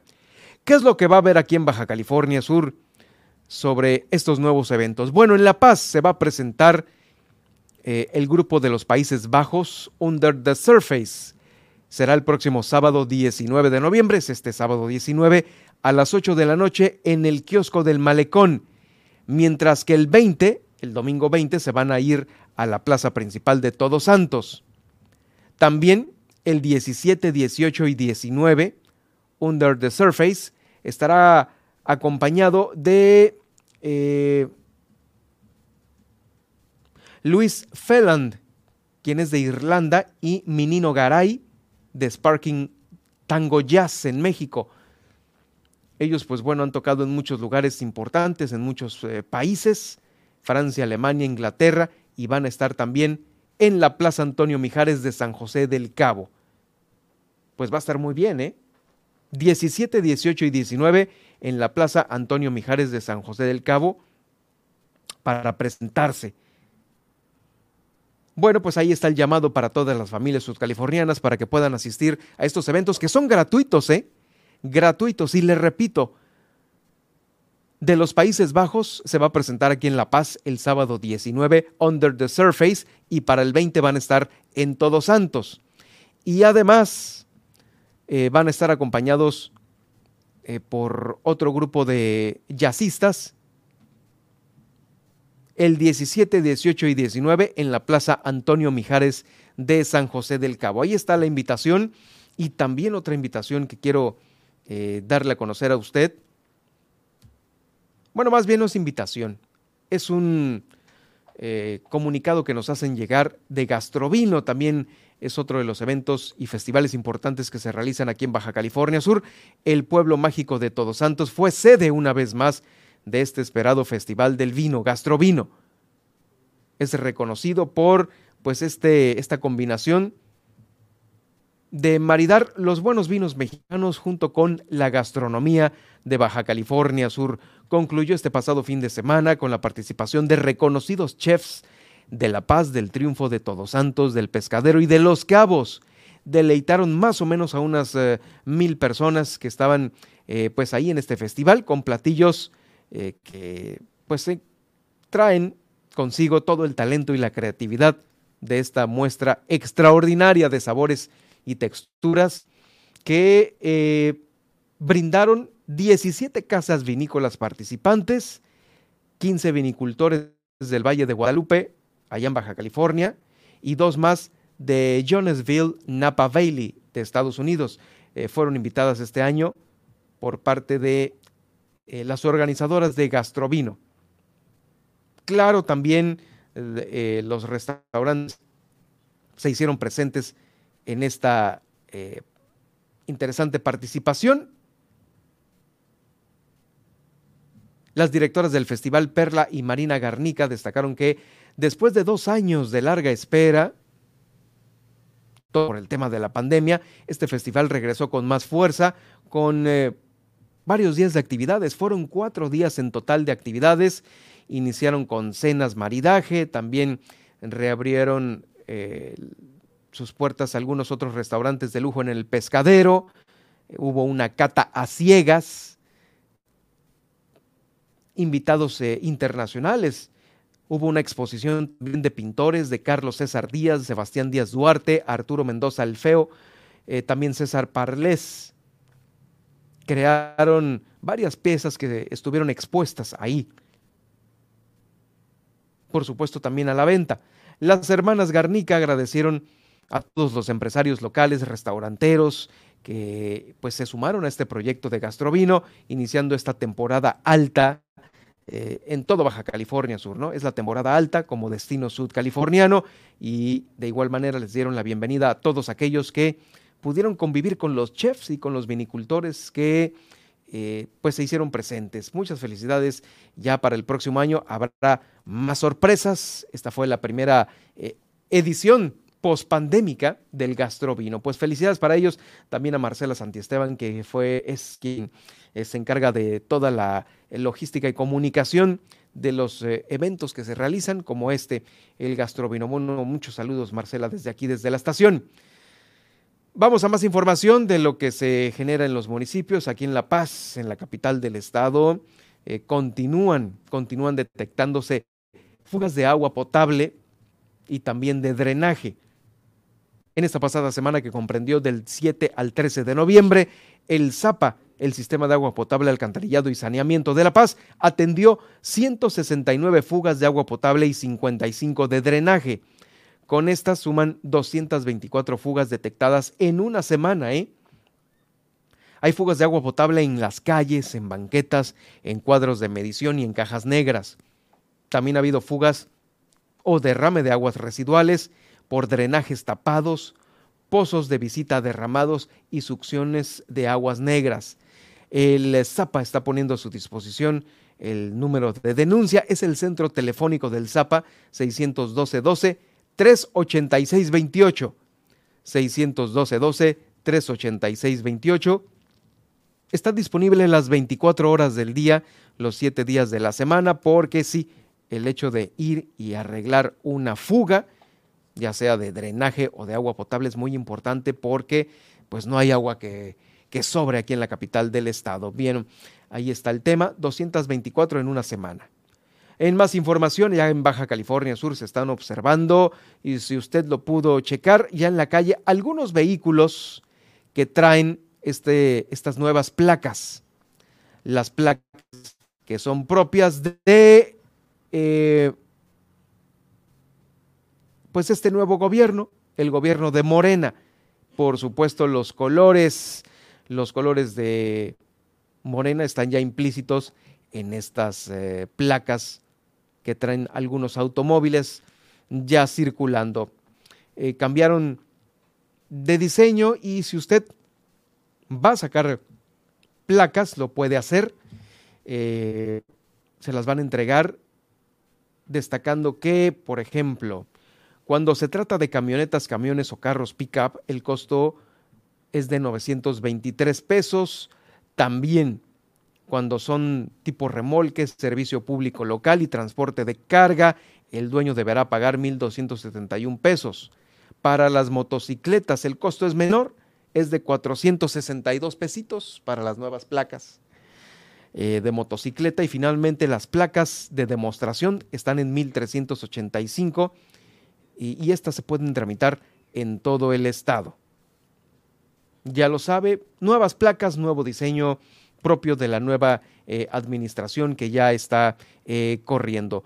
Por cierto, déjeme decirle que eh, ahí en el Palacio de Gobierno continúan los maestros quienes han sido cuestionados sobre la posibilidad de cambiar de secretario general del Sindicato Nacional de Trabajadores del Estado, Elmund Castillo Sandoval. Dicen que están recolectando firmas y que también tienen en la mira también esta recolección de firmas para cambiar a la secretaria de Educación Pública, Alicia Mesa Osuna. Bueno, pues es una solicitud. Ahora sí que no tendrían el poder eh, jurídico de cambiarla, pero sí de motivar este cambio a través de esta recolección de firmas. Hasta el momento son 16 delegaciones que están ya recolectando las firmas, están invitando para que se sumen más en más regiones de Baja California Sur esperando que los acuerdos lleguen a todas las regiones del Estado. Esto lo dio a conocer Alex Antonio Villavicencio Salazar, quien es eh, uno de los coordinadores de este movimiento. En cuanto a la Secretaría de Educación, en cuanto a la Secretaría de Educación, se declaró que la recolecta de firmas está sobre la mesa.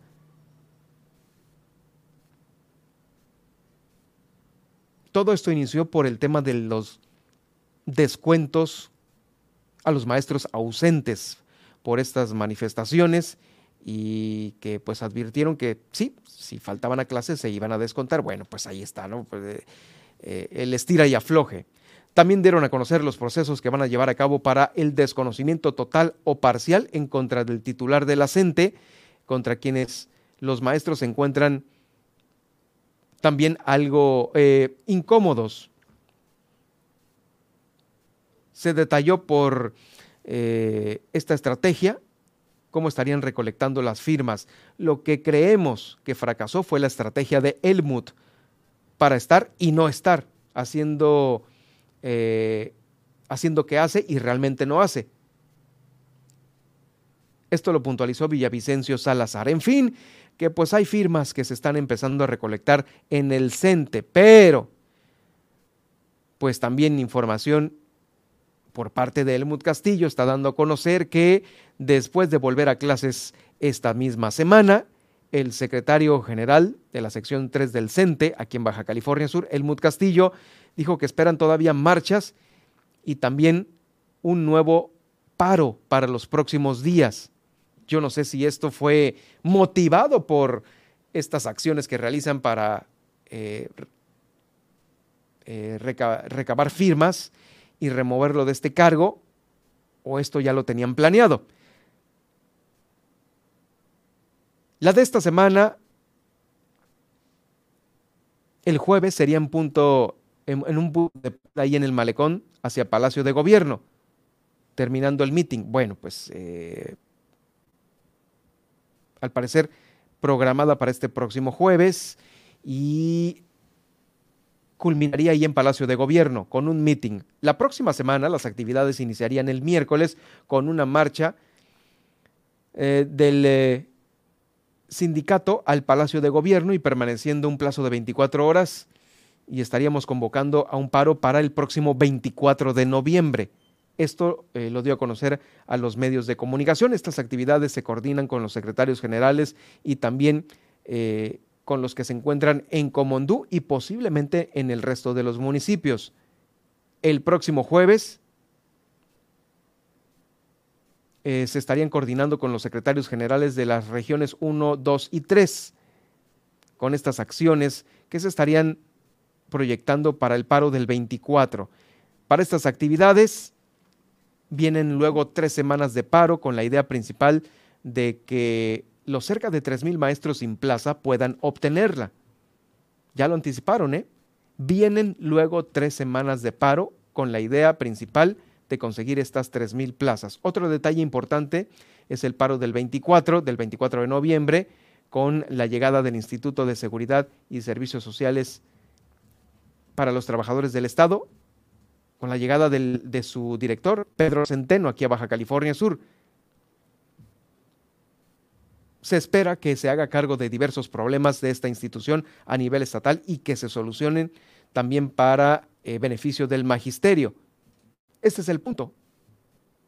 Hacer este paro el 24 por la llegada de el director del ISTE a nivel nacional, Pedro Centeno, aquí a Baja California Sur. Son las actividades que tienen programadas ya eh, los maestros para este mismo mes bueno, maestros y también actividades del propio eh, CENTE con la recolección de firmas. Hay de todo en este mes de noviembre que al parecer va a estar muy movido y esperemos que eh, pues haya alguna solución pronta, porque ya sabe, llega diciembre y sus posadas, como dicen por ahí, y todo mundo, ¡pum!, se desaparece, se va.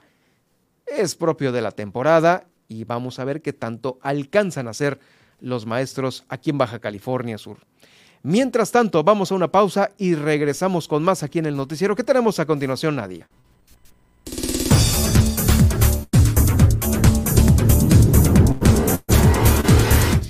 Al regresar, Senado no apoyará regresión electoral, así lo dijo Ricardo Monreal el día de hoy. Además, le tengo los detalles pues de este misil ruso que impactó en Polonia y que del cual se reportan dos muertos. Este país pues es miembro de la OTAN. Y le tendremos también, ya lo sabe, como en cada emisión, el resumen del día para que no se pierda todo lo que tenemos para usted. Así que en un momento más regresaremos al cierre de Milet Noticias Baja California Sur. En un momento regresamos.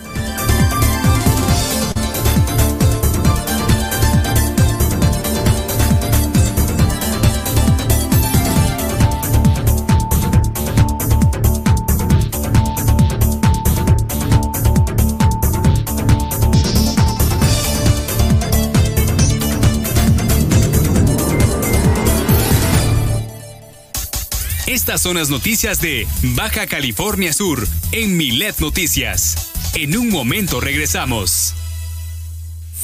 Comunícate con nosotros a la línea Milet 612-205-7777.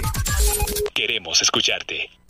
En Super Estéreo Milet te decimos cómo proteger de mejor manera tu cuenta de WhatsApp. Primero, activa la verificación en dos pasos para que la aplicación te pida en cualquier momento que chatees tu NIP de seguridad y también cada que registres tu cuenta en un nuevo dispositivo. 2. Si te llega un código de verificación que no solicitaste por mensaje, no lo compartas con nadie. Alguien podría estar intentando acceder a tu cuenta. 3. Configura tu foto de perfil, nombre y estados para que sean visibles solo para tus contactos. 4. Si tu dispositivo lo permite, añade un código o huella para abrir la aplicación. 5. Revisa frecuentemente las sesiones que has abierto en otros dispositivos o en la versión web. Si no reconoces alguna, ciérrala de inmediato. Y finalmente, mantén tu aplicación y tu dispositivo actualizados. Esto asegura que tengas la última versión donde se van corrigiendo errores en la seguridad del sistema. Porque en Super Estéreo Milet queremos una mejor ciudad. Cambiemos, cuidemos y mejoremos nuestra ciudad. Esta es una campaña propia del Grupo Milet en beneficio de Baja California Sur.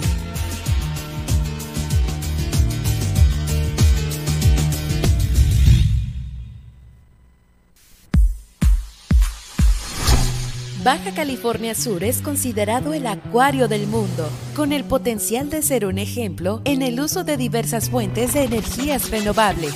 En Cerca, buscamos impulsar acciones en contra de la crisis climática ocasionada por las emisiones de CO2 a la atmósfera. Tú también puedes participar con nosotros. Visita www.cerca.org.mx y trabajemos juntos a favor de un aire limpio. Cada paso que damos nos pone más cerca de conservar nuestro paraíso.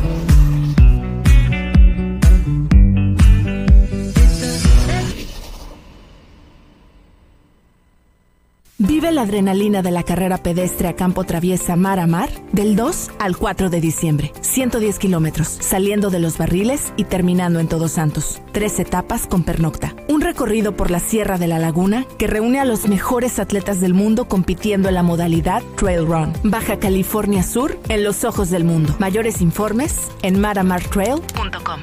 Gobierno del Estado, Baja California Sur, nos une. Sabemos que la firmeza, la disciplina y el compromiso de cada integrante de la Armada de México son el reflejo del amor por servir a su gente.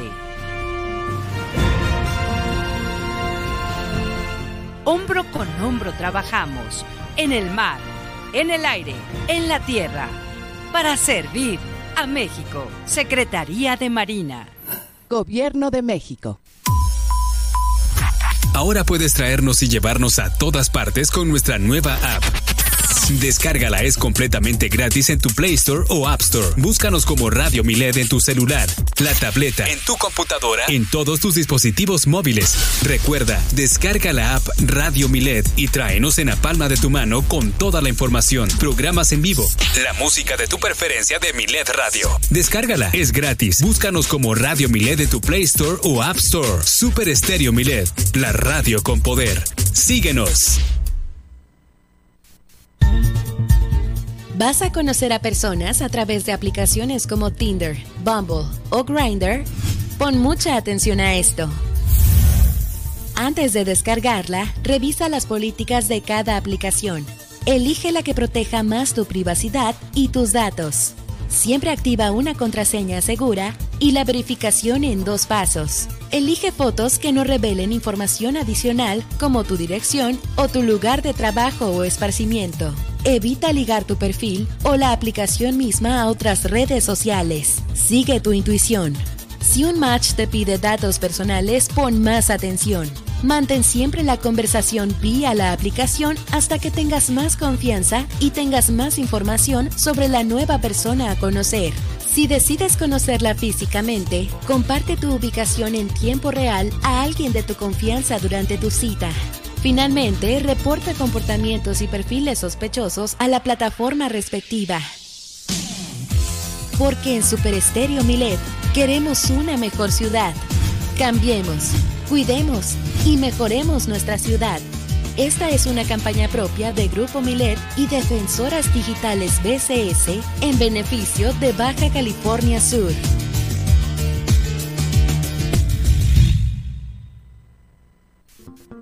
La influenza es una enfermedad respiratoria que puede generar complicaciones severas. Por eso, es importante que las personas con factores de riesgo, como son niños mayores de 6 meses y menores de 5 años, adultos mayores, embarazadas y gente con comorbilidades, acudan a la unidad de salud más cercana para recibir su vacuna. Por un invierno seguro, vacúnate ya. Gobierno del Estado, Baja California Sur, nos une.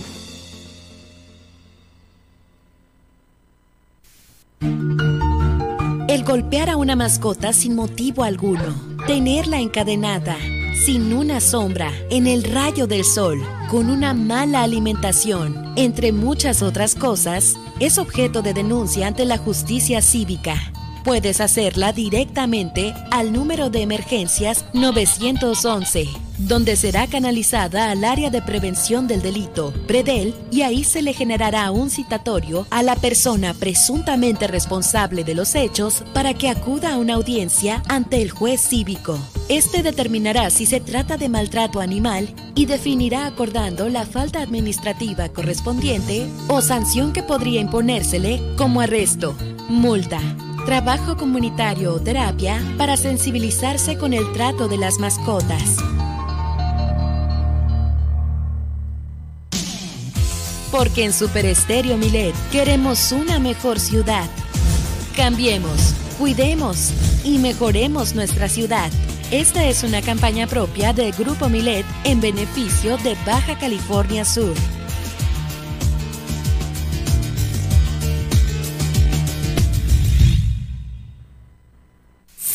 Comunícate con nosotros a la línea Milet 612-205-7777. Queremos escucharte. Germán Medrano y todas las noticias de Baja California Sur en un solo espacio. Milet Noticias. Continuamos.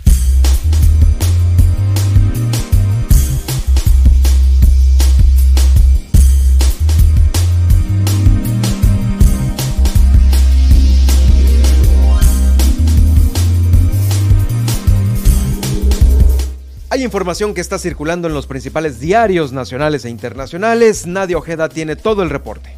Así es, iniciemos con Diario Milet y es que si bien en la en el resumen de la mañanera le hemos comentado sobre pues los pequeños avisos que se han dado sobre el Buen Fin, pues bueno, el presidente de México abiertamente invita a participar en la nueva edición 2022 y sí, pues el presidente Andrés Manuel López Obrador ha invitado a participar hasta el 21 de noviembre en la edición 2022 del Buen Fin, la iniciativa creada junto con el sector privado, esto para ofrecer descuentos y promociones a las y los consumidores. En, hecho, en ello, pues dijo que hay que aprovechar esta oportunidad que también eh, pues es importante, dice, pero también es para lo que no es tan básico en esta situación, algo que nos da muchísimo gusto. En conferencia de prensa, la secretaria, la secretaria de Economía, Raquel Buenrostro Sánchez, informó que la dependencia a su cargo colabora como reguladora y pone a disposición el portal www.elbuenfin.org para que las empresas que desean formar parte de este esquema de descuentos inicien su registro. La unión de los sectores público y privado a través del Buen Fin 2022 incentivan la economía familiar y el mercado internacional a partir de la venta de bienes y servicio. Eh, la Procuraduría Federal del Consumidor dijo es la encargada de supervisar las ofertas en beneficio de las y los consumidores, reciben quejas y concilia a todos los proveedores. En tanto, el Servicio de Administración Tributaria promueve un método de pago para medios electrónicos a partir del cumplimiento de las obligaciones fiscales. Al respecto, informó que el sorteo El Buen Fin 2022 ofrecerá 500 millones de pesos por conceptos de premios, de los cuales 400 millones de pesos se repartirán entre clientes que realicen compras en la doceava edición y el resto será para comercios eh, participantes. Aseveraron que eh, tanto el Buen Fin como el sorteo son eventos que forman parte de una política encaminada a traer beneficios a toda la población. Junto, pues con la iniciativa privada se sumarán esfuerzos y colaboraciones del trabajo en equipo, todo esto pues para beneficiar la economía eh, familiar. El presidente de la Cámara de la Confederación de Cámaras Nacionales de Comercio, Servicio y Turismo, José Héctor Tejada Char, dio a conocer que la proyección de la derrama económica para este evento es de 195 mil millones de pesos y los productos con más demanda son ropa, calzado y bienes de tecnología. Vámonos ahora con el Universal ya que en su titular publican lo siguiente, la oposición reta a AMLO a votar ya la reforma electoral. Eh, y es que los coordinadores parlamentarios del PAN, PRD y Movimiento Ciudadano en la Cámara de Movimiento Ciudadano, sí, en la Cámara de Diputados retaron a Morena y al presidente Andrés Manuel López Obrador a que aceleren el dictamen de la reforma electoral y ratificaron que irán en contra del proyecto al señalar que la marcha del domingo demostró que la ciudadanía no quiere reformar al INE, por lo que expresaron al mal paso darle prisa. De esta forma paralela, el presidente nacional del PRI, Alejandro Moreno, aseguró que su partido está, eh, pues, sí, que su partido está irme en rechazar la iniciativa presidencial porque lastima la autonomía de la autoridad electoral, adelantando que no tienen una contrapropuesta de, reforma y dijo que los diputados priistas están listos para que se ponga en marcha el proceso legislativo y la votación en contra. En tanto, Ricardo Monreal, el coordinador de Morena en el Senado, indicó que el Poder Legislativo debe escuchar la voz de quienes se manifiesten o de, que se de quienes se manifestaron precisamente el domingo en defensa del INE y agregó que la Cámara Alta no respaldará la, a la reforma electoral para que pues que implique mm. regresiones, ¿no?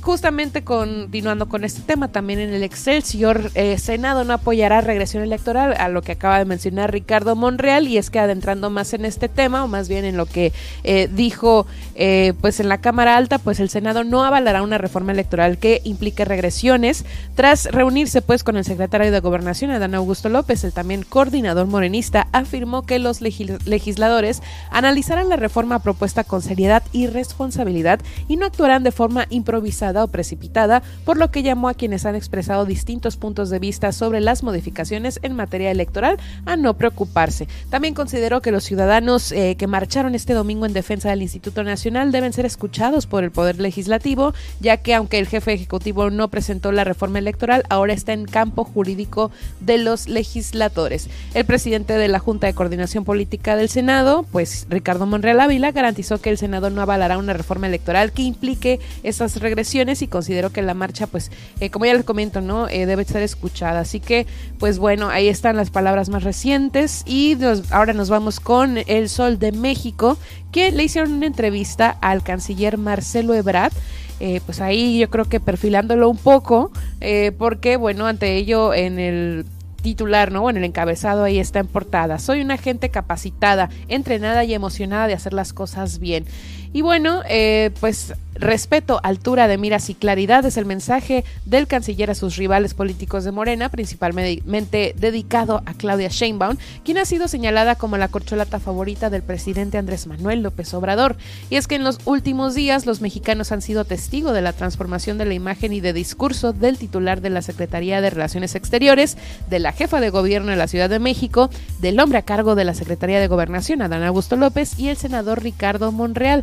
Eh, todos los días pues más activos ¿no? en los medios masivos, esquivando intrigas minuto a minuto y lanzando ofensivas para hacer daño en las carreras políticas de quienes alzan la mano ¿no? en tiempo real. Una competencia interna que parece que cada día que se acerca el 2024 se torna más agresiva y bueno, como lo dice el Sol de México, los bandos van tomando forma, ¿no? Y por ello pues en esta entrevista eh, Marcelo niega que ya está decidido eh, que ya esté decidida la candidatura de Sheinbaum desde el Palacio Nacional una y otra vez pues niega que vaya a declinar a favor de ella y rechaza que ya se haya elegido al candidato o candidata. Dice que no lo acepta y no lo va a aceptar. Pues ahí está esta nota del Sol de México con la entrevista completa y de aquí nos vamos a la nota internacional. Vamos a entrar precisamente en los detalles pues de este misil ruso que impactó en Polonia y del cual resultaron dos muertos. Eh, pues sí, en la información más reciente eh, se sabe que este misil impactó en suelo polaco con saldo de dos muertos.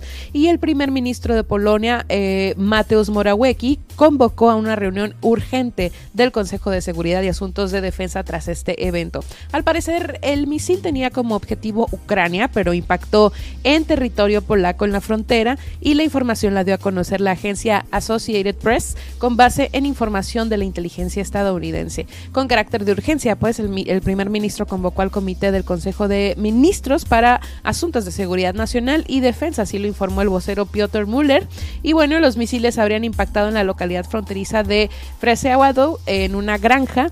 Y bueno, ¿qué dirá la OTAN ante esto? Pues Polonia, como bien lo sabe, es miembro de la Organización del Tratado del Atlántico Norte y por el momento no ha habido reacción de la alianza. La política de la OTAN advierte que un ataque contra cualquiera de sus miembros es un eh, ataque contra todos, ¿no? Y de acuerdo con algunos medios, los misiles podrían haber golpeado secadoras de grano eh, en este sitio, en estos límites de la granja, y agentes de la policía, la fiscalía y el ejército polaco se encuentran ya en el lugar de los hechos. Así que, pues, como le digo, estamos en espera de lo que diga la OTAN, de lo que diga, pues incluso también el Pentágono, que ya, eh, pues, le digo que la gente está especulando, pues, que ni siquiera se ha descartado, pero tampoco se ha confirmado. Entonces, pues, a ver cómo se desarrolla esta información. Por lo tanto, la gente está vuelta loca en redes sociales diciendo o haciendo alusión a una tercera guerra mundial, lo cual podría ser preocupante. Podría ser preocupante, bueno, y para algunos otros dicen que, bueno, pues esto al parecer todavía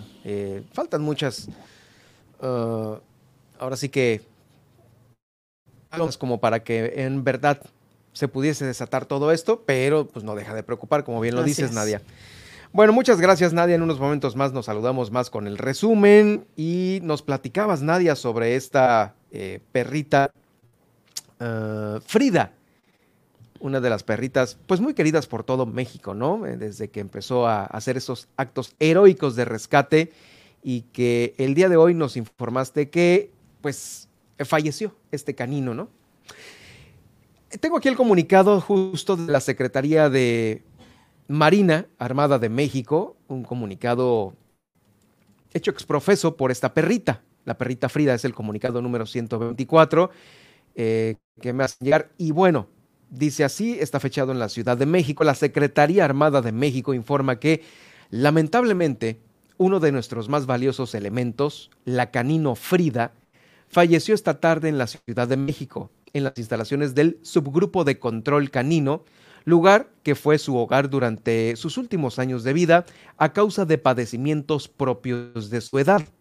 Frida fue una lavador de color miel. Nació el 12 de abril del 2009 en la unidad canina de la Secretaría de Marina y ahora subgrupo de control canino perteneciente al Estado Mayor General de la Secretaría Armada de México.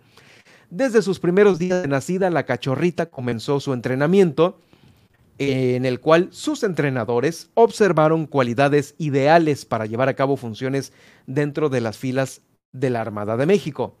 Creó un fuerte vínculo social con todos los manejadores caninos a su cargo de la Secretaría de Marina y a pocos meses de su edad llevó a cabo una socialización a base de juegos en diferentes escenarios se, observaron en ella cualidades de independencia, de concentración, temperamento equilibrado, intrepidez, curiosidad, fácil habituación a diferentes ambientes, mucha disposición al juego, facilidad de aprendizaje, empatía hacia las personas y facilidad para la convivencia social.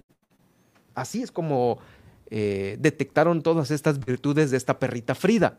Además, por las características específicas de su raza, que es una eh, perrita labrador, como lo son la gran resistencia física, finos oídos para distinguir órdenes entre gritos y ruidos, y una alta capacidad olfativa, se determinó que sería un buen ejemplar para ser entrenada en la función de zootecnia de búsqueda y rescate.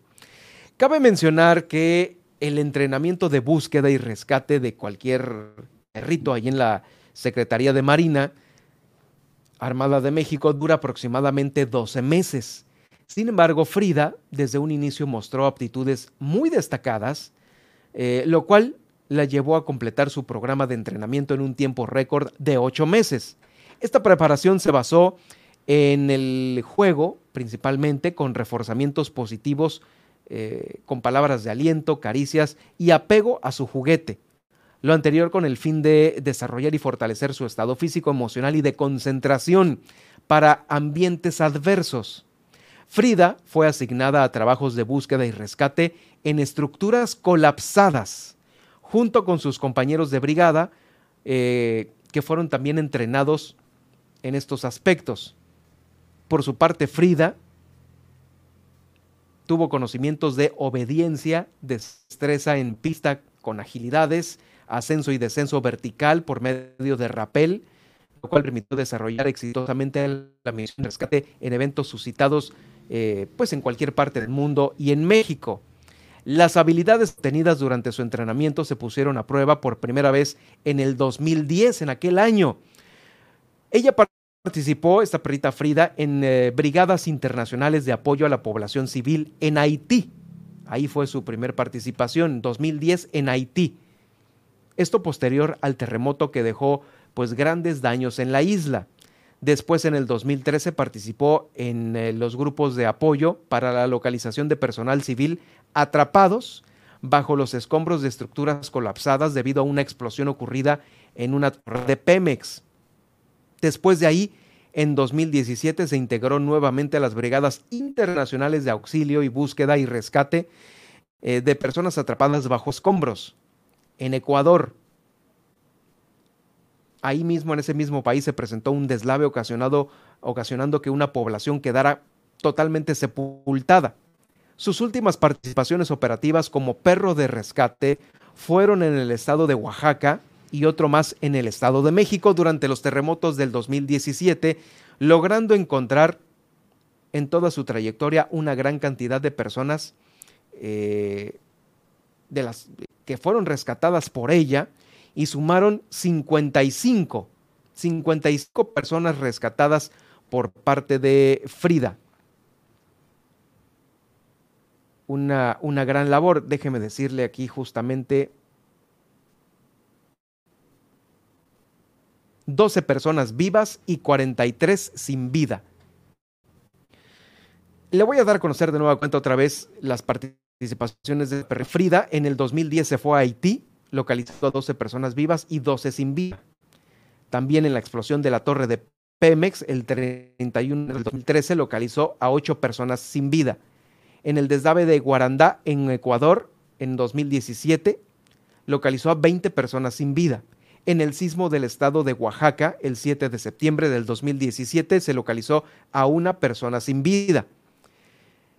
Eh, vamos, es toda una trayectoria de heroísmo a través del Plan Marina, donde se desplegó con personal especializado y grupo y equipo técnico de alta eficiencia. Ella los acompañaba en labores de búsqueda y rescate para atender todas las necesidades de emergencia de los habitantes de aquí del país, lo que se ocupara. Dentro de esta misión se inscribieron también otros binomios caninos, algunas duplas conformadas por otros elementos navales.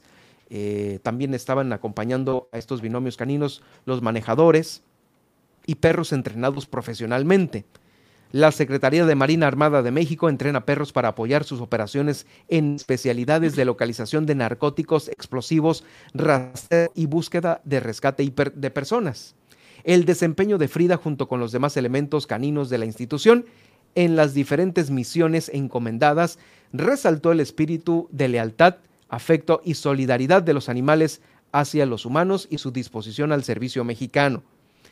Frida pasó eh, a situación de retiro el 24 de junio del 2019 en el marco del Día Internacional del Rescatista, a propósito de, en el cual, en el cual entregó su equipo táctico y recibió pues bueno un juguete como símbolo del inicio de esta su nueva vida. Asimismo se llevó una rutina muy tranquila que le permitió descansar eh, por el resto de sus años de vida en varios operativos de la Secretaría de Marina Armada de México, pero ya en descanso, por llamarlo de alguna manera con el fin de garantizarle también sus cuidados necesarios en su etapa geriátrica, cuando ya estaba viejita este, este, este animal, y asegurarle un retiro digno, quedó en custodia del subgrupo de control canino de la sección de operaciones del Estado Mayor General de la Secretaría Armada de Marina y Armada de México, donde se llevaron a cabo eh, algunas labores de crianza, selección de entrenamiento de caninos y varias situaciones que tenía ese grupo a donde llegó Frida ya en su etapa eh, mayor, ¿no? De igual manera, el pasado 7 de octubre se llevó a cabo la develación de su escultura en las instalaciones de la Secretaría de Marina, donde se le rindió un homenaje, eh, me pierdo aquí, un homenaje por su inigualable labor en las misiones que se le encomendaron. Y fíjese, bueno, en las palabras del almirante José Rafael Ojeda Durán, secretario de Marina, dijo, Frida no solo ha motivado a nuestro diario actuar como mujeres y hombres del mar, también ha dado esperanza a miles de familias mexicanas en los momentos más apremiantes. Y bajo la figura de nuestra heroína podemos leer las letras doradas de en homenaje a la extraordinaria labor que tuviste como integrante de nuestra noble institución, en gratitud al cariño y amor que continúas sembrando en nuestra gran familia naval, en millones de mexicanas y mexicanos y más allá de nuestras fronteras, tu vida nos motiva a continuar dándolo todo por servir a México. Eh, gracias, querida Frida. Cabe destacar que Frida será cremada y sus cenizas serán depositadas en una urna al pie de esta escultura. Hoy se despiden, pues bueno, varios ciudadanos que la acompañaron durante sus últimos años, así como cada miembro de esta institución, dejando un gran ejemplo de servicio, entrega y por siempre, pues bueno, el honor, el deber, la lealtad y el patriotismo. Es el comunicado de tres hojas de la Secretaría de Marina dedicado a este perro de rescate, a esta Frida, eh, que pues participó en varias eh, misiones de rescate en nuestro país y también eh, trascendiendo fronteras. ¡Vas! ¡Qué cosa, ¿no? ¿Cuánta trayectoria en, ahora sí que, en una vida de perro, ¿no? Literalmente. Literalmente en una vida de perro. Literalmente en una vida de perro. Eh, vamos, pues ahí está, ¿no? Homenajeada con un...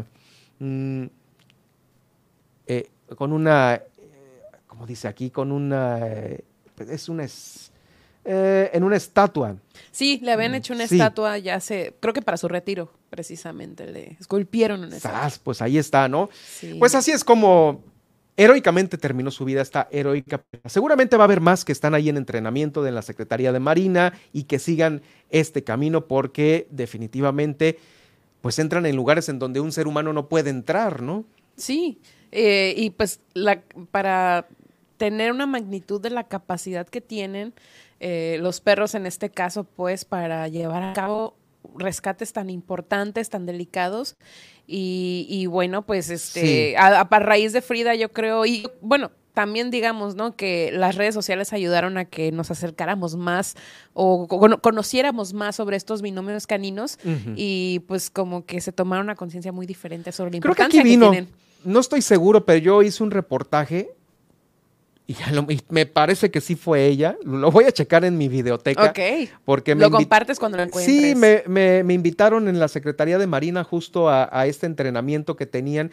Era un entrenamiento que estaban realizando aquí en el sector naval eh, y me invitaron a hacer este reportaje en donde había un rescate que realizaba un canino, me parece que sí fue ella, y se iban en la lancha, accionaban toda esta alerta aquí en la Bahía de La Paz y tenía que sacar, tenía que tirarse al agua y rescatar a, un, a una persona, en este caso uno de los elementos de la Secretaría de Marina, y pues bueno, lo rescataba, eh, lo agarraba del hocico y lo jalaba a la lancha para que ya en la lancha el personal de la Secretaría de Marina lo subiera a bordo a esta persona, ¿no?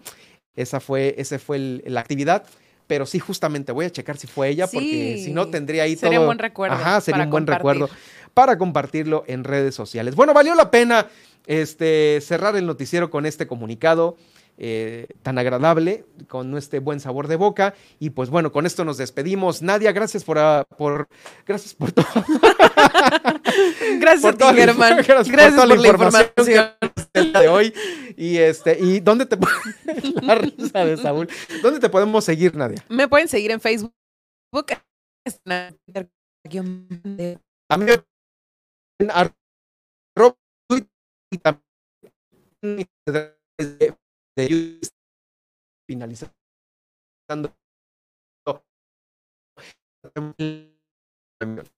Milet Noticias Baja California Sur. Germán Medrano lo espera de lunes a viernes a partir de las 2 de la tarde. En el 95.1 FM en La Paz y 91.5 FM en Los Cabos. Todas las noticias.